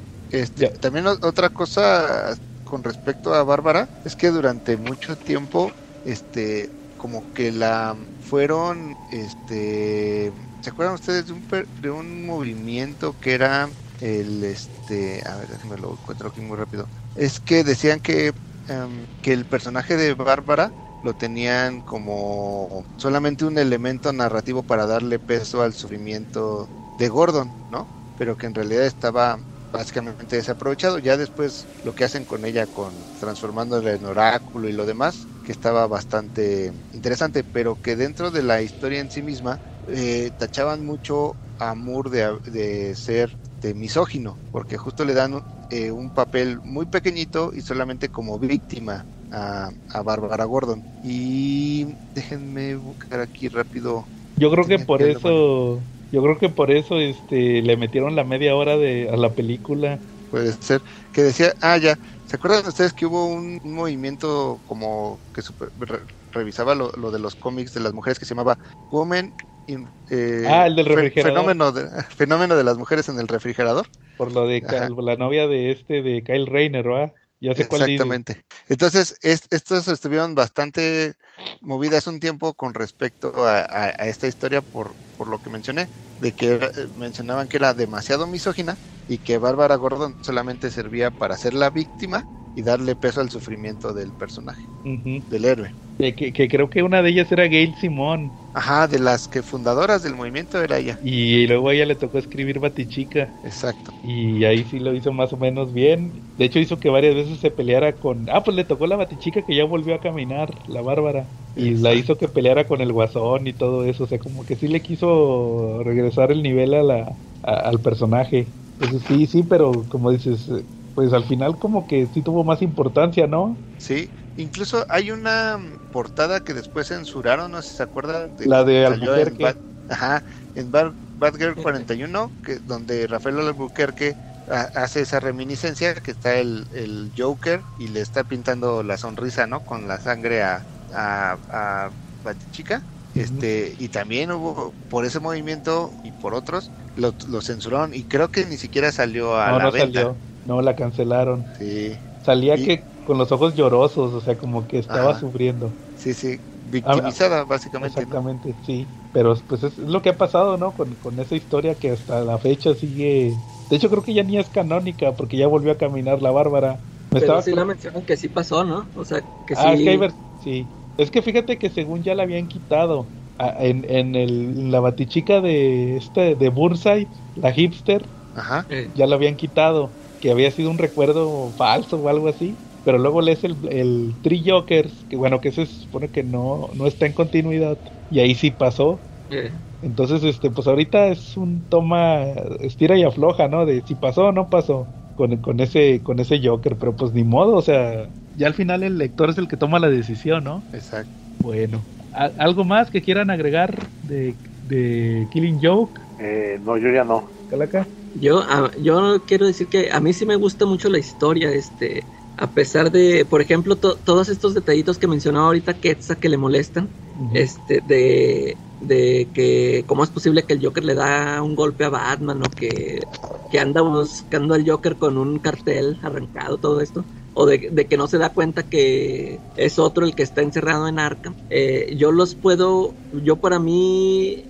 eh, siento que pasan esas situaciones porque eh, pues es un cómic de los ochentas, o sea, como, como que todavía venía arrastrando esas cosas porque recuerdo que hay un diálogo que no me gusta para nada y yo dije, oye, a Alan Moore leyéndole esto, precisamente cuando Batman descubre que es otra persona que está en lugar del Joker, que cuando le da la peluca a Gordon, creo que le dice que cállate babosa, pedazo de babosa, no sé qué, o sea, ese, ese diálogo también se me hizo así muy muy fuera de lugar, no sé, muy yo dije, órale, Alan Moore haciendo un diálogo malo, pero yo yo siento que es por la por la época, o sea, que apenas venía saliendo o que venían entrando a esta época del cómic moderno donde ya este se empezó a dar a conocer a Alan Moore y todo esto. Y, y siento yo que eh, es pa- para mí sí la siento como una historia definitiva entre Batman y Joker. Ya, ya ves que a cada rato salen este ese que anuncian esa historia, no que ahora sí la pelea definitiva entre Batman y Joker. Y aquí aunque no se matan, no se, o sea, no, no- yo sí siento que es la definitiva porque nos dan esta explicación, o sea, eso de que lo que ya mencionamos ahorita, ¿no? De que nos dan a entender esto de que son iguales, que están igual de locos, este, que son prácticamente la misma persona, ¿no? Nada más Ujú. acá en lados opuestos. Por eso sí siento que es una, eh, como una historia definitiva. To- todo esto que mencionamos del final, de que le, que le tiende la mano al Joker y todo esto. Sí, Y, claro. ah, y, y, este y por ejemplo eh, hay muchas muchas cosas que yo leí aquí en el en el tomo este de la Absolute Edition vienen introducciones este que se me hacen acá muy chidas de vienen de Brian Boland y del colorista que por cierto hasta, hasta que leí esta edición yo no había caído en cuenta que es el mismo colorista de Watchmen El John Higgins, sí. sí este Yo hasta ahorita que lo mencionaste agarré la onda porque sí los colores se parecen mucho a los de Watchmen. Sí, y vienen, o sea, vienen estas, te digo, estos escritos de Brian Boland donde dice que no, pues cuando cuando lo coloreó este cuate, pues a mí no me gustó y ya mucho tiempo después que lo que, que me dijeron que querían hacer una edición de lujo, yo pedí este recolorearlo y ya. Y este el ahí es donde te digo que el, el John Higgins platica todo esto de que, que, que mientras él estaba haciendo, estaba coloreando Watchmen, le llegaron con esa propuesta y, y luego y luego cu- cuenta ahí este eh, John Higgins que, que ya después este se entera por otros lados que a Brian Boland no le había gustado, que al mismo dibujante no le había gustado. Dice, no, que se me acercaban en las convenciones de cómics los fans que decían, eh, acabo de venir con, de, de platicar con Brian Boland y dice que, que no le gusta tu color, que no le gustó tu color y que no sé qué, o sea, dice que sí se enteró el cuate este. Y- sí, así de gacho. Y, se habrá sacado de onda, ¿no? Sí, dijo, no, eh, dice, es que de hecho eh, yo me reuní con Brian Boland para discutir esto del color, pero como ya se estaban dando las prisas, o sea, el tiempo de entrega, haz de cuenta como que el Boland nomás dijo, sí, sí, sí, está bien, pero que ya cuando lo vio, que dijo, ay, caray, que- como que sí, que no era lo que tenía en mente. Y ahí mismo en el libro, fíjate que otra, otra cosa que se me hizo acá interesante es de que Brian Boland dice que por culpa, el culpable de que eh, ya no veamos mm, más arte de, de él, o sea, en formato de cómic, un cómic completo, es por Killing Joke, porque dice, dice, es que después de haber trabajado con el, con el mejor escritor, con el mejor autor, ya no quise agarrar guiones de otros, dije, di- porque le iban a aparecer este trabajos menores. Dijo, en, en cierta forma es un, es una, es un homenaje a, a Alan Moore que yo ya no haga cómics porque ya, o sea, ya, como que fue, como que ya no iba a poder superar un, un, o sea, ya no iba a poder hacer un trabajo igual de fregón que ese. Que, ahí él mismo dice, no, a pesar de que sí, sí sé que Alan Moore este, considera esta historia así un trabajo menor para él, pero pues yo sí estoy bien orgulloso de, de ese cómic. De hecho, me da mucha risa como en el. Fíjate el, el, el, el guion del, del primer flashback, que es la página 7. Eh, Cómo describe. Se echa como una página nada más para el primer, para el primer panel. sí, para, donde- para, para que diga cómo está el cuarto, la casa, no sé. y ni Y siquiera salen papel los muebles. y que la pega. O sea, el vato le describe los muebles y todo, y, nomás- y no salen ni en el primer panel, nomás es la esposa sentada. Sí. Y el, y, y el Joker, de, así que se ve su espalda con, con el sombrero y las manos atrás de la espalda. sí. Y este, y luego que le dice al final, no, que la esposa se tiene que ver así, mira, la esposa no es guapa y está embarazada. Tienes que saber cómo está la esposa embarazada, dice, no es atractiva, dice, su cuerpo es flaco, pero entonces está cambiando por el embarazo, tienes que hacer- de, de notar que está embarazada. Creo- y hasta ahí le pone ahí, eh, maldito bastardo de Brian Boland, tú puedes, tú puedes, tienes que poder. o sea, todo eso le puso Sí, en el está, está bueno leerse los, los guiones de Alan Moore porque se, se emociona el cuate. Acuérdate que yo tengo los de Watchmen. en- Yo creo que dijo eso Brian Boland porque eh, Neil Gaiman nunca le invitó a trabajar con él, por eso. Todavía se puede, ¿va? Todavía se portado de vez en cuando. Va. Bueno, muy bien. Entonces, sí. ¿a- ¿algo más o acabamos por esta semana? Pues ya nada más, eh, para finalizar, yo diría que me gusta, digo, es diferente por, porque aparte cuando trabajas posterior a es más fácil, ¿no? Pero me gusta mucho más la el coloreado de Brian Boland que Ah. el de Higgins. Sí, fíjate que eso iba a mencionar. A mí, yo, yo lo leí la primera vez con el coloreado original. Y ya, pues, o sea, pues yo así lo, lo conocí. Y fíjate que ahorita leyendo, viendo el, el recoloreado de Boland, sí me gusta, pero como que no me de- no puedo decidirme. O sea, para mí los dos están bien. Porque, o sea, y siento, ya ves que sí, sí hemos hablado mucho de esto de que a veces que cuando recolorean este, historias clásicas las echan a perder. Aquí sí siento que no, este, no la echa a perder, este, a mí sí me gusta también el, el recoloreado de, de Bolan, pero pues, yo, para mí sí las dos, este, las dos están bien, sí, so- solo las tomo así como, pues son dos versiones diferentes, pero ninguna, o sea, no la echa a perder o no la, este, no, no se va por encima de la otra. Para mí, con las dos me quedo, las, las dos están perfectas. Sí, a mí no me gustaba el recoloreado de Brian Boland, pero ahorita en esta la última leída que le di analizando y todo, ya no me disgustó tanto. O sea, yo sí soy muy fan del coloreado original, pero pues está bien el recoloreado, pero yo creo que siempre se tienen que presentar la alternativa, Sí. como en esta edición que tú tienes, la Absolute, que te muestren las dos. están las dos. eh, Este, sí, y de hecho como y de, hecho sí, esas las secuencias de flashback sí siento que funcionan mejor con como las puso Bolan, con ¿Sí? así quitándoles el color y dejarle- dejándoles nada más una parte coloreada. Bueno, muy bien. Charlie, ¿algo más? Este, no, yo ya no. Ah, bueno, bueno, entonces si no hay nada más, estuvimos Joe Looney. Charlie Carnaval. Y la Santa Calaca. Oye, Quetzal, ¿y tus redes antes de que se nos olvide? Ya nos andamos yendo. Sí, no se preocupen, gracias por la invitación. Este, me divertí como siempre mucho y me pueden encontrar en la página de Facebook de cómics, libros, cosas, jigs y más. Va muy bien, entonces ahora sí, si no hay nada más, nos vemos en la próxima.